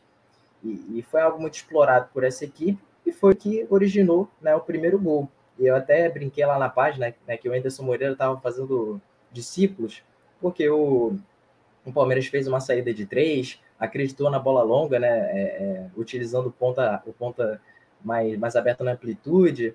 Então a gente percebe ali que, é, apesar de ter é, táticas diferentes, é, se você analisar os campeões, né, apesar de ter táticas diferentes, é, ser um time mais reativo ou um time mais propositivo, tem uma filosofia é, instaurada ali e onde joga uma filosofia na qual os jogadores assimilaram.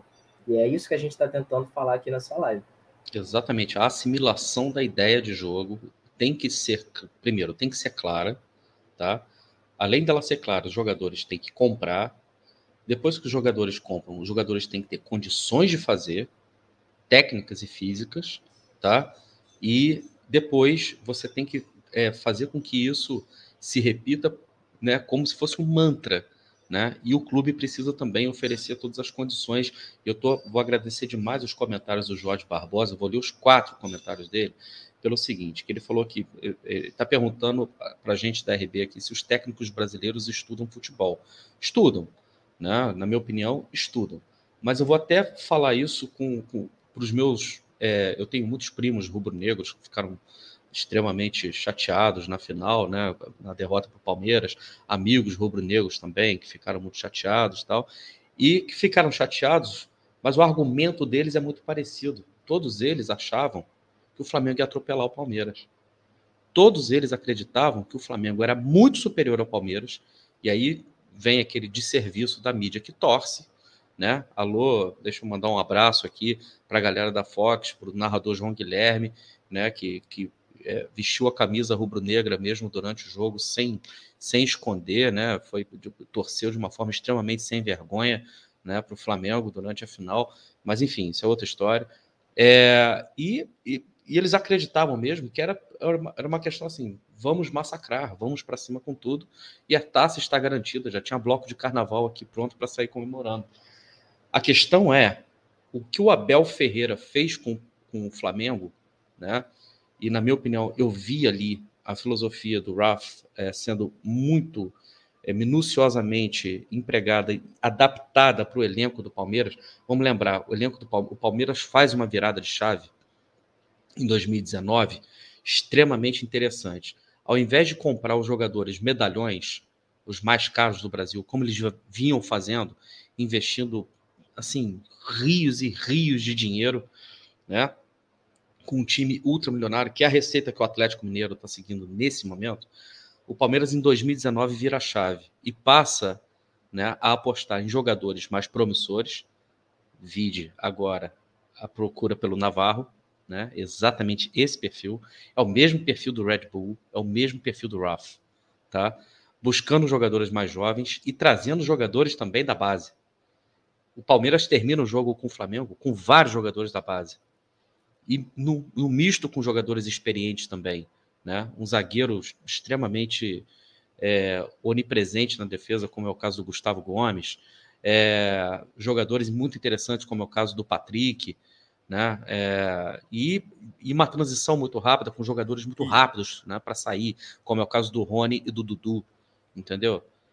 E o, o Tarsilo, além disso, também em 2019, né, 2020 até, né, na verdade, uhum é, se desprende daquela coisa de daquela ciranda dos técnicos brasileiros, né? Também. É. Né? Com o é. Filipão, o próprio Cuca, aí até, até vai me fugindo. Nessas horas de lembrar o nome eu sempre esqueço. Mas enfim, todos aqueles os chamados medalhões, passou Roger Machado, passou é, é, Mano Menezes passou lá também, eu acho. Enfim, sabe de todos os técnicos que passaram ao Palmeiras nesses últimos anos e como eles ganhavam o brasileiro né? Muito, é, muitas vezes no elenco, porque de fato era o melhor elenco. Aí a gente tem aí uma mudança, né? O Flamengo passa a ser o melhor elenco e ganha o, o, os últimos dois. E aí o Palmeiras começa a focar mais em questão de Copa, muda, como a gente já falou, essa ciranda, esse, esse pensamento de técnico, muda a mentalidade, muda a, a, a metodologia de trabalho, né? Dentro e fora de campo. A filosofia, né? Exatamente. É, e e consegue esses resultados, principalmente em, em Copas, em mata-mata, onde o elenco muitas vezes não representa o, o no, a mesma coisa num campeonato de 38 rodadas, que tem jogo toda hora, todo momento, aquela, aquela coisa cansativa de que você precisa ter, de fato, um excelente time titular e um belo time de reservas melhor que o, que o resto do Brasil inteiro. Né? Então, assim, e a gente sabe que hoje esse é o Atlético Mineiro. Né? E aí, quem vai ganhar o título brasileiro é o Atlético Mineiro. Assim como a gente já sabia quem ia ganhar 2019, 2020, 2018, 2017, até com o Corinthians, quando o Corinthians se reforça na, daquela maneira, até com o Carilli, tem até um pouco de, de, sim, do dedo do técnico, mas o time era um bom time. 2016, Palmeiras. Então, enfim, é, um, é um, a, a questão do Campeonato Brasileiro hoje é o campeonato de quem gasta mais, na minha opinião, ao meu ver. E nas Copas é onde você consegue ver qual é o melhor trabalho de um técnico, qual é o melhor trabalho de uma gestão. Eu acho que é isso que o Botafogo tem que começar é, é, é, procurando né, nessa questão de voltar a vencer títulos importantes, de voltar ali o, o, o como o Freeland diz na série, de voltar a ser, né? Que a gente não está grande, voltar ao posto de fato de que a torcida é, é, é, e o clube merecem, né? São, na verdade, porém não estão. E o Jorge fala aqui, sugira a todos assistirem jogos do Liverpool, do Chelsea, do Bayern de Munique, para entender essa filosofia de jogo. Eu vou além. Dá uma olhada na final da Sul-Americana. Olha quem estava lá na final da Sul-Americana. Olha quem, por exemplo, apostou em estrutura e aposta, por exemplo, em jogadores mais jovens, não gastar dinheiro com medalhão, produzir jogadores na sua base, contratar jogadores na base dos outros, entendeu? É o Atlético Paranaense o campeão e é o Red Bull, tá? Dá uma olhada na Copa do Brasil, porque o Atlético Paranaense está lá na final da Copa do Brasil de novo. Tá, tá lá na Copa do Brasil, na final da. Vai, ali você tem o, o, o duelo né, do, dos dois modelos. Né? Você vai ter o, o, o modelo, é, modelo RAF e o modelo Gastão, né, que é o modelo do Atlético Mineiro, com mecenas botando dinheiro. Foi o caso do Flamengo. Agora, por que, que o Jorge Jesus é, na passagem dele aqui pelo Flamengo, foi tão ovacionado e fez um excelente trabalho. Eu vi o Jorge Jesus implementar tá, é, a risca toda essa receita que o, que o, que o Ralph está colocando aqui. A risca no Flamengo. Tá? E aí é uma questão de modelo. Na hora que o cara implementou esse modelo, e o modelo é extremamente científico, e o modelo funciona, e estava tudo pronto, estava tudo é, é, encaixado para isso acontecer, porque a estrutura do clube é a estrutura de ponta. É, o, o, ele conseguiu reunir um grupo de atletas, né, que er, eram atletas tecnicamente muito bons, mas não são todos craques. Se você for olhar ali, é, o Ilharão ganhou esse status todo aí na época ali do Jorge Jesus, né? Até ele chegar no, no, no, nesse nesse status aí que tem, tem a, a mídia é, joga muito lá em cima também, né? Dá aquela famosa exagerada favorecida para o lado de lá. Eu sei que tem isso. Mas até esse momento ele era apenas um cabeça de área muito esforçado, né? Que, que, que às vezes se destacava por alguma questão técnica, mas que muita gente reclamava pela lentidão. Então, o sistema de jogo, a filosofia que o, que o Jorge Jesus trouxe para o Flamengo, foi exatamente isso que o Raf fez é, com, com, com, os clubes por onde ele passou, que influenciou, influenciou o Klopp, que influenciou o, o, o Tuchel, que influenciou o, o, o Guardiola, tá? E, e, e aí você viu esse modelo funcionando quase que na sua plenitude, contra um modelo completamente ultrapassado como é esse que a gente via aqui no Brasil, muito ainda resquício de Vanderlei Luxemburgo, muito ainda resquício de, de Filipão, da escola gaúcha de futebol, daquela coisa meio, aquela coisa brucutu, aquela coisa meio feia, né? E aí quando esse, esses dois sistemas é, colidem, na verdade, um vai engolir o outro. Foi justamente o que aconteceu da saída do Jorge Jesus para o Flamengo e a volta dele para a Europa, o Jorge Jesus volta a ser na Europa aquilo que ele é na Europa, um técnico mediano, um técnico comum. Por quê? Porque a filosofia do Raf lá na Europa já não é uma novidade.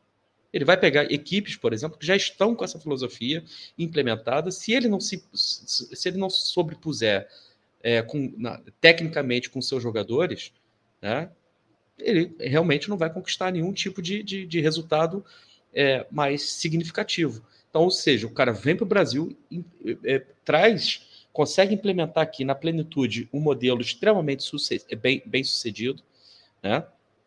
O cara deita e rola aqui, quando, vai, quando volta para a Europa, ele vira mais do mesmo. Tá? E o que, que acontece aqui no Brasil? O que, que aconteceu na final? Agora falando para os rubro-negros que até agora não entenderam o que, que aconteceu na final. O modelo é o, o modelo foi vencedor. A filosofia foi vencedora. Tá? É vencedora com relação a um técnico que é soberbo, um cara que é soberbo, né?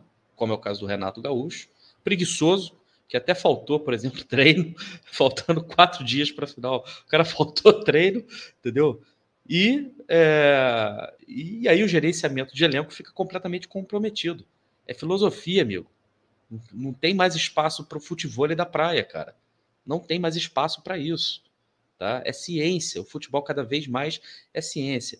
O Jorge coloca aqui também que a cidade do Galo dá vareia em qualquer CT no Brasil, né? Que é um baita de um CT mesmo, tá?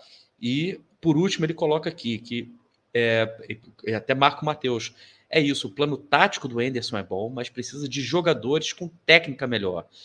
Eu vou deixar, eu vou pedir para o Matheus é, fazer um comentário em cima desse comentário do Jorge. Porém, antes eu preciso pedir para as pessoas deixar o like aí. Vamos chegar a 400 likes aí, por favor. Senão eu vou chamar o André. O André vai falar assim: se não fala, passar de 400 likes, eu não falo mais. Então, vamos chegar nos 400 likes. Continue respondendo no chat aí. Continue respondendo na enquete. E o Matheus responde isso aqui, porque eu quero passar para a última perna do triângulo. Vai lá, Matheus. Então, cara, eu não sei nem se é só na questão de técnica melhor, mas jogadores que têm características que sejam mais parecidas com o que o Anderson requer. Porque, por exemplo, o Anderson precisa de um, de um centroavante com muita mobilidade. Então, vai ser algo completamente é, é, fora, fora, fora do comum, Botafogo trazer um centroavante que seja muito paradão, sabe? Estilo He-Man. É, não tem como, sabe? É você ir de encontro, a, é você ir de encontro à filosofia do que o técnico está querendo colocar no clube. É mais sobre isso que eu estou falando, né? Não é nem só a questão da técnica. Né? É claro que na Série A a gente vai precisar de jogadores tecnicamente melhores. A gente vai ter mais essa questão do toque de bola, a gente vai ter gramados melhores também, onde facilitam, né? Esses toques, esse, esse jogo de posição que o Botafogo consegue praticar bem. Adversários é, melhores precisar... também, né, Matheus? Exatamente. A gente vai precisar disso. Só que não é só sobre isso, entendeu? É, não é só sobre essa questão. São jogadores também que entendem e, e, estão mais, mais acostumados a lidar com esse tipo de tática. Mas também, se não estiverem acostumados, mas têm as características que são similares a que o Anderson precisa, aí é o trabalho do técnico fazer com que o jogador se, eh, se sinta implementado né, nessa questão. Exatamente. O Paulo Tadeu vai se tornando cada vez mais o anti-Anderson, coloca aqui no mais um, mais um superchat. Obrigado aí, Paulo. Escreve: Anderson não passa do Carioca. É, cara, você pode arriscar isso, sim. Você pode dizer tudo é possível, mas pelo trabalho que ele realizou né, no, no, na, série, na Série B, é, e se ele renova com o Botafogo, nada indica né, que o Botafogo vá demiti-lo durante o Campeonato Carioca. Até porque, é, para mim, está muito claro, né, quando o Freeland declara que é, para a gente não é, criar nenhum tipo de expectativa, né, que talvez o time do Campeonato Carioca seja pior do que o campeonato do que da, Série B, é, por uma questão muito simples, a gente vai ter orçamento de Série B ainda disputando Carioca, então a gente só passa a ter orçamento de Série A a partir de abril, a partir de maio, né, digamos assim, e é, é, a, é a partir daí que o trabalho tem que se consolidar. Por isso que trocar técnico, na verdade, né? Já que você já tem um trabalho já sendo realizado, já dando frutos, né? Você já tem um sistema muito bem implementado, é, seria um tiro no pé. Se você troca, por exemplo, técnico porque você perdeu para Cabo Friense no Campeonato Carioca, que não vale porcaria nenhuma, na verdade, você está fazendo é, um trabalho extremamente amador, né? Então, é, a, gente a gente vai precisar pensar muito na, na é, no, no, médio, no longo prazo, e entender que o que está sendo construído, o que precisa ser construído é, é, no Botafogo é esse trabalho de reconstrução, mirando não, por exemplo, o Atlético Mineiro, né, que já é campeão brasileiro, não tem mais o que argumentar, mas não é o modelo que a gente quer. não é mirando, por exemplo, próprio Palmeiras, mas é mirando o Red Bull, é, é mirando Fortaleza, né? é mirando essas equipes com elencos né, construídos dessa forma muito mais inteligente, mas servindo uma filosofia de trabalho, né, cara, que dá resultado. Fala, Gui. Ah, tá. Se, tá. Se você pega nos últimos três anos o Atlético Paranaense, duas, Atlético Paranaense. Copa, duas Copas Sul-Americanas e uma Copa do Brasil, né? É e tá em final de novo. É isso. Então, assim, Exatamente. assim, acho que o modelo tá aí. É, é, aplicado em times que não tem a grandeza, não tem a, é, é o nome, o nível do Botafogo, né? Em uhum. questão é, de instituição, em questão até de torcida. Sim. E a gente não vê esse modelo sendo aplicado até é, nesse âmbito. Talvez o Palmeiras hoje seja algo mais, mas acho que o Palmeiras vai mudar um pouquinho de novo essa maneira de, de trabalhar, até agora com a, com a eleição da Leila como presidente. Então, assim, a gente tem ali o modelo pronto, é só literalmente chegar lá e copiar, né? É, é, e tentar implementar isso aqui. E, e ao longo prazo, a médio e longo prazo, a gente vai ter o resultado. A gente está vendo um time aí é, é, é, que não tem uma relevância nacional, né? um time muito é, é, regional, regional, estadual até, se a gente pode botar, né? dali do estado do, do Paraná, tendo todos esses feitos, mostrando que de fato é possível com organização, com planejamento, gestão também cometendo erros que, para mim, hoje o Valentim é um erro como técnico, né? Tanto Vide é que também... dentro a, a, filosofia de trabalho do clube está certa e o mesmo cara que acabou de ser campeão da Sul-Americana corre risco de ser rebaixado no Campeonato Brasileiro. É, exatamente. põe na conta do Valentim isso aí, né, cara? Exatamente. Não é um time perfeito também, não é algo in inalcançável. É algo que tem falhas, até porque todo, tudo tem falha, nada é perfeito. Né? Mas é um modelo plausível de, de se buscar como uma primeira etapa né? É alcançar ali como uma primeira etapa o, o, o nível de infraestrutura, de competição, né? De, de competitividade, na verdade, do Atlético. E aí, para depois, no futuro, quem sabe, continuando as coisas dando certo, alcançar já um patamar é, é maior de, de briga por elenco brasileiro e, e tudo mais, já que o Botafogo tem esse teto para bater muito maior do que o Atlético Paranaense tem. O teto do Atlético Paranaense, talvez é isso que a gente está vendo agora. Né? É isso aqui. Uhum. O Botafogo hoje está longe do teto do Atlético Paranaense. É. Porém, o teto do Botafogo é muito maior. Então, eu acho que isso que a gente deve buscar é, a médio e longo prazo é, para voltar, como eu disse mais uma vez, como o próprio Freeland fala na série, a voltar a estar grande. Né? Porque o Botafogo é grande, porém não está. E a meta vou... é voltar a estar grande. Exatamente. Eu vou colocar duas coisas na tela agora com relação à estrutura, tá? Que o, que o, que o Raf fala. A primeira é essa aqui, ó. É, todos os perfis, é, temos os perfis bem claros dos jogadores que queremos. O mesmo acontece para os treinadores. Sabíamos qual era o perfil de técnico que precisaríamos no futuro. Então sempre tínhamos pronta uma lista com potenciais candidatos. Também formamos os nossos scouts, olha aí, Presta atenção nisso. Também formamos os nossos scouts para que entendam o nosso estilo de futebol. Então é a questão, é, você vai procurar o, o, os jogadores no mercado, os seus scouts vão procurar os seus jogadores no mercado, mas que atendam ao seu estilo de futebol. Não é trazer por trazer, não é trazer o, o como é que fala, o, Kelvin, porque é uma aposta baratíssima, né? a uma aposta barata. Não, não se trata disso. Não fosse assim, não saberiam o tipo de jogadores que procuramos. E ele continuou para dizer aqui o seguinte: o futebol moderno é exatamente assim. É preciso sentir essa paixão pelo jogo, mas ao mesmo tempo é necessário tentar seguir aprendendo. No mesmo dia que eu sentir que não quero aprender mais nada, é o dia que tudo se acaba.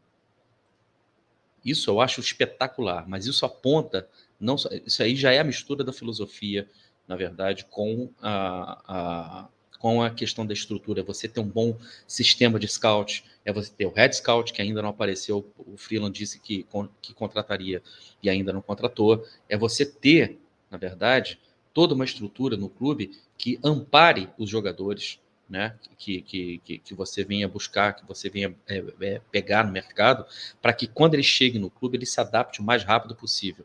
E aí eu vou colocar o último trecho de uma, de uma outra entrevista que o, que o Ralph deu, né, no outro canal, é, em que ele fala é, sobre, sobre a dieta dos jogadores. Olha que, olha que parada foda isso aqui, como diz o Depp, né? Eu vou até. Eu tô falando do Depp aqui porque eu lembrei, de, eu estava vendo o setor visitante ontem, e eu vou mencionar o Depp aqui depois que vocês ouvirem o, o Ralph falando aqui. Teve uma coisa que o Depp me falou que eu fiquei assustado. So could you tell me a little bit about um, uh, the aspects of, for example, dietary change and keeping a, a, good diet? How does that impact the player and when they are on the field? I mean, this is also something that we started in 2011, uh, actually in Leipzig and in Salzburg.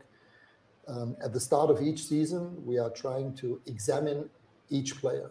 And by examine each player, I mean we take blood, we take even saliva, we take uh, urine and we examine every single aspect of yeah, the human body, including the hormones. And then each player gets a feedback from this exam examination, even on uh, allergies, on things that their body lacks. And in the end of this process, they get a personal, personal individual nutritional plan. And each player, for me, nutrition is also something that needs to be individual in most teams I worked before, all the players got the same kind of food. Mm-hmm. This is nonsense. I mean, in the same way that they get an individual play, training plan regarding their physique, their body, their tactical behavior, they also need an individual plan regarding their nutrition. And this is exactly what we implemented in 2011, and we still do um, every season. So if you look into our um, canteen, we have five or six different meals available for each player, no matter if he's a vegan or uh, if he doesn't eat fish or meat, or if he doesn't have, he cannot eat uh, lactose or uh, gluten. So for each player, we have the individual um, food available. And how important do you think this is that the player gets the concept of eating? Uh, I mean, in the end, one thing is that it should be healthy, mm-hmm. that they should get the right things. But on the other hand, this doesn't help if it doesn't taste well. So then you do need to make sure that it's not only healthy, mm-hmm. but they also that the players like it.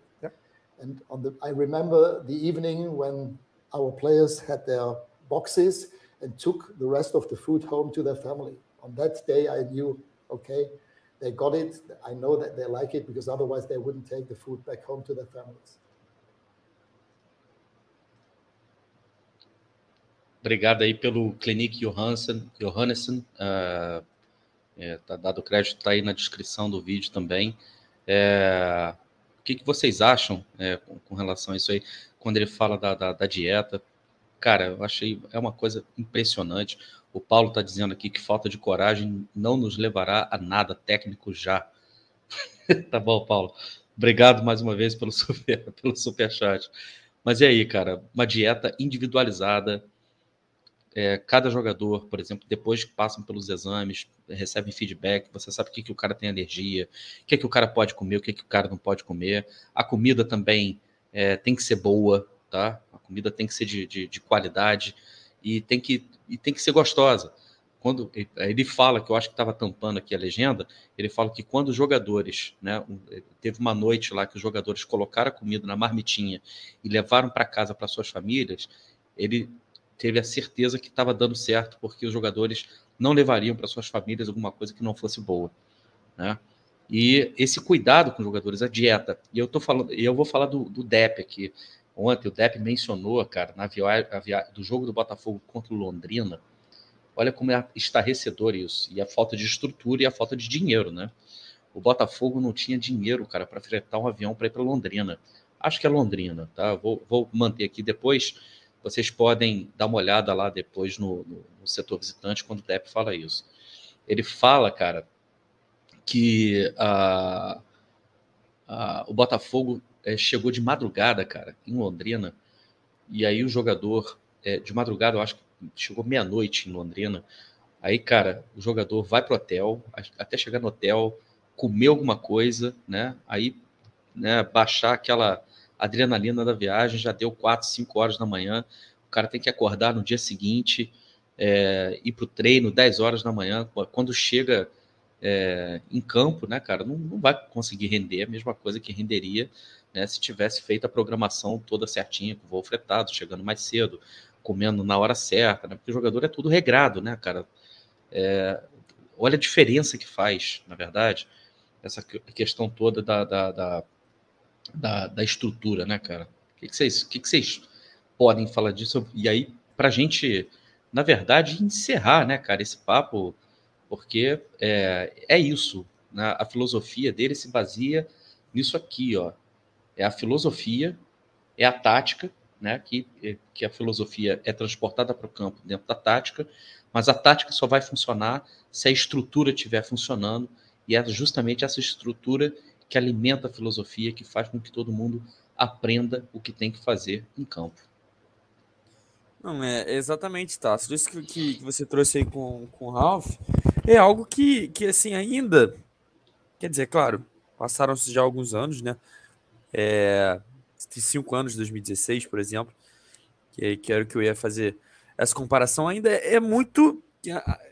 Na Europa já tem uma importância maior porém ainda não tem a, a, a, luz que precisava, que merecia ter. Aqui no Brasil, então, tem zero acompanhamento, tem zero é, é, é, é, influência nessa questão da alimentação nos jogadores. Mas é algo que o Pepe Guardiola, quando chega no Bayern de Munique, né, até lá em 2013, 2014, 2012, na verdade, se eu não me engano, ele reclama de que não tinha essa cultura no Bayern de Munique. Os jogadores né? O, o Bayern de Munique tem o seu restaurante dentro do estádio, porém não tinha essa, essa, essa filosofia, esse modus operandi de uma alimentação específica para cada um, uma alimentação pensando na recuperação do jogo, uma alimentação pensando em não deixar o atleta perder nutrientes, perder vitaminas. Então, isso não existia no próprio Bayern de Munique em 2013, né? Foi implantado até com o Guardiola, que acho um absurdo. Até isso não, não, não ser praticado num time de alto nível que vinha de uma, um, um, um troféu de Champions League. Né? Não tinha essa, essa preocupação. E aqui no Brasil ainda não tem, não existe. A gente sabe que não existe. A gente vê isso, até por conta de, desse, dos momentos até de, de entretenimento, momentos de descontração dos atletas que vai para um Instagram, que vai para um Twitter. A gente sabe que não existe esse, esse acompanhamento nem nos, nos times de top estrutura, no Botafogo muito menos. Né? Então, assim, acho que é algo que deveria começar a ser pensado, porém, entra também naquele debate, naquela encruzilhada com o futebol brasileiro, que sempre teve aquela questão mais do, do improviso, não só dentro de campo, mas né, aquela loucura que é o, o, o Brasil, né, os jogadores, o, o, sentimento dos jogadores perante isso. Né, a gente viu não isso acontecendo, por exemplo, com o Thiago Nunes no Corinthians, mas ele tenta ter ali um, uma, uma um controle maior sobre uma refeição, sobre um momento de interação entre os jogadores, e os jogadores vão lá e queimam ele imediatamente. Né? Então, assim, é, é um, um, debate muito difícil até a gente trazer para o Brasil, já que não é nem algo é, muito, acho que, fundamentado na, na Europa também. Né? A gente vê coisas hoje na Europa que já estão cansadas de, de serem trabalhadas, não tem aqui, então coisas que nem tem ainda esse, esse foco, muito menos.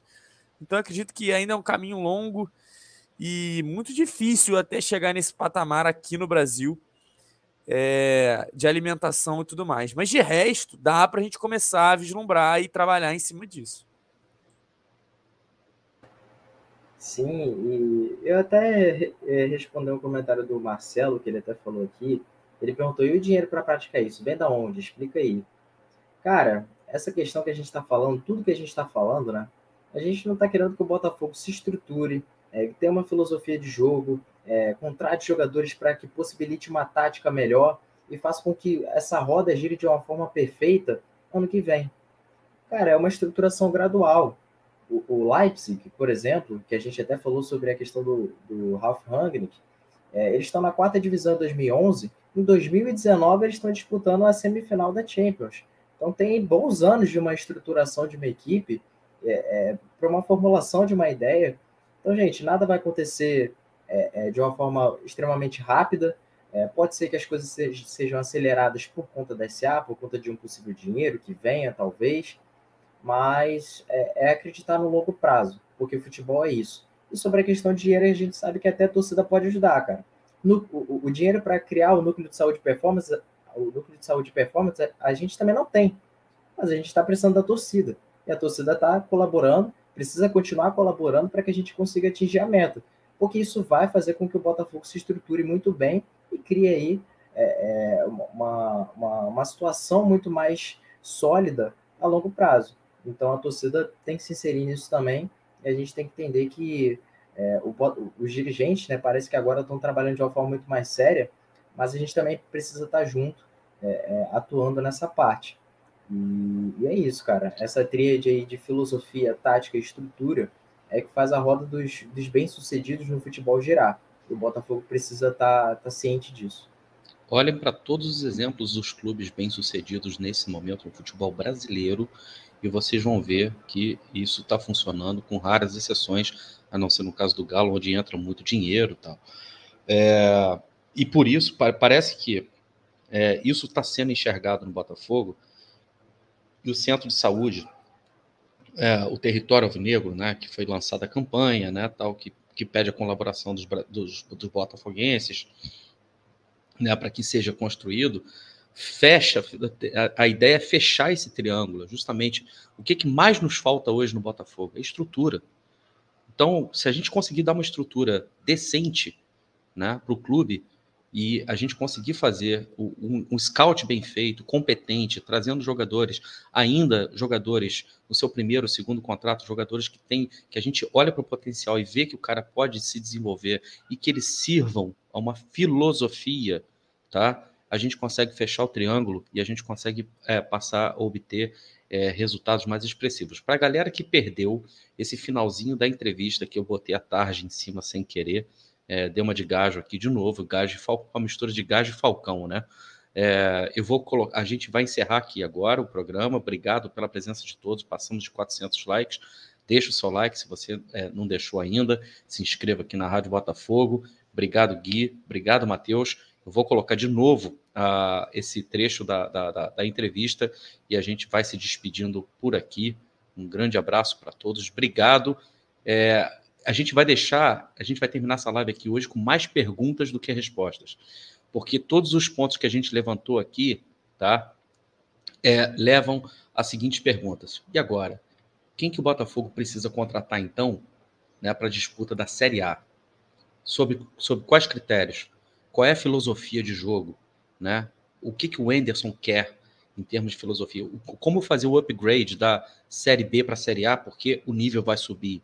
Claro que o nível sobe, mas é possível, por exemplo, é, performar da mesma forma que o América Mineiro, da mesma forma que o Fortaleza, da mesma forma que o Fluminense. É possível performar da mesma forma que esses clubes que estão aí mais ou menos no meio da tabela conseguiram? É possível fazer isso? Então, o que, que precisa ser feito?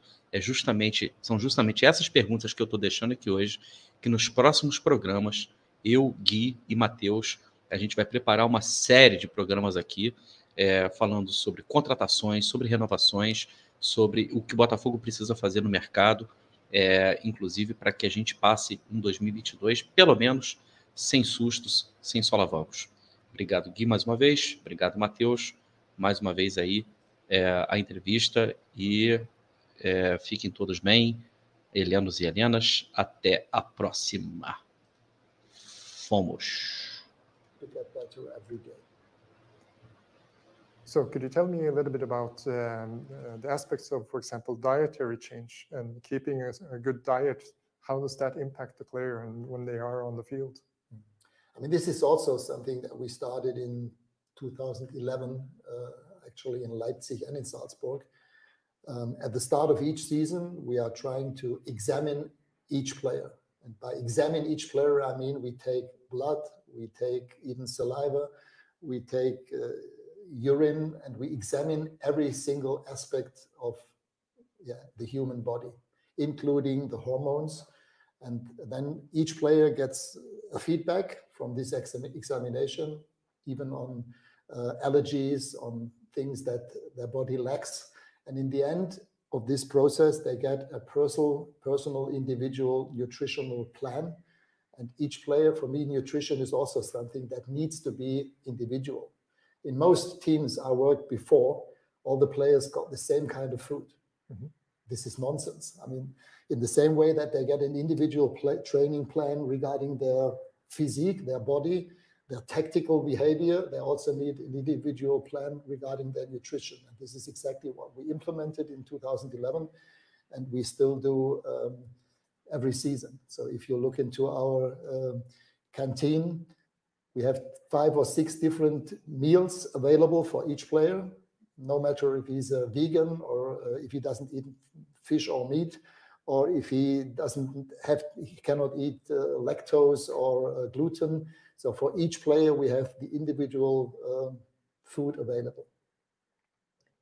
And how important do you think this is that the player gets the concept of eating? Uh, I mean, in the end, one thing is that it should be healthy, Mhm. that they should get the right things. But on the other hand, this doesn't help if it doesn't taste well. So then you do need to make sure that it's not only healthy, Mhm. but they also that the players like it. Yep.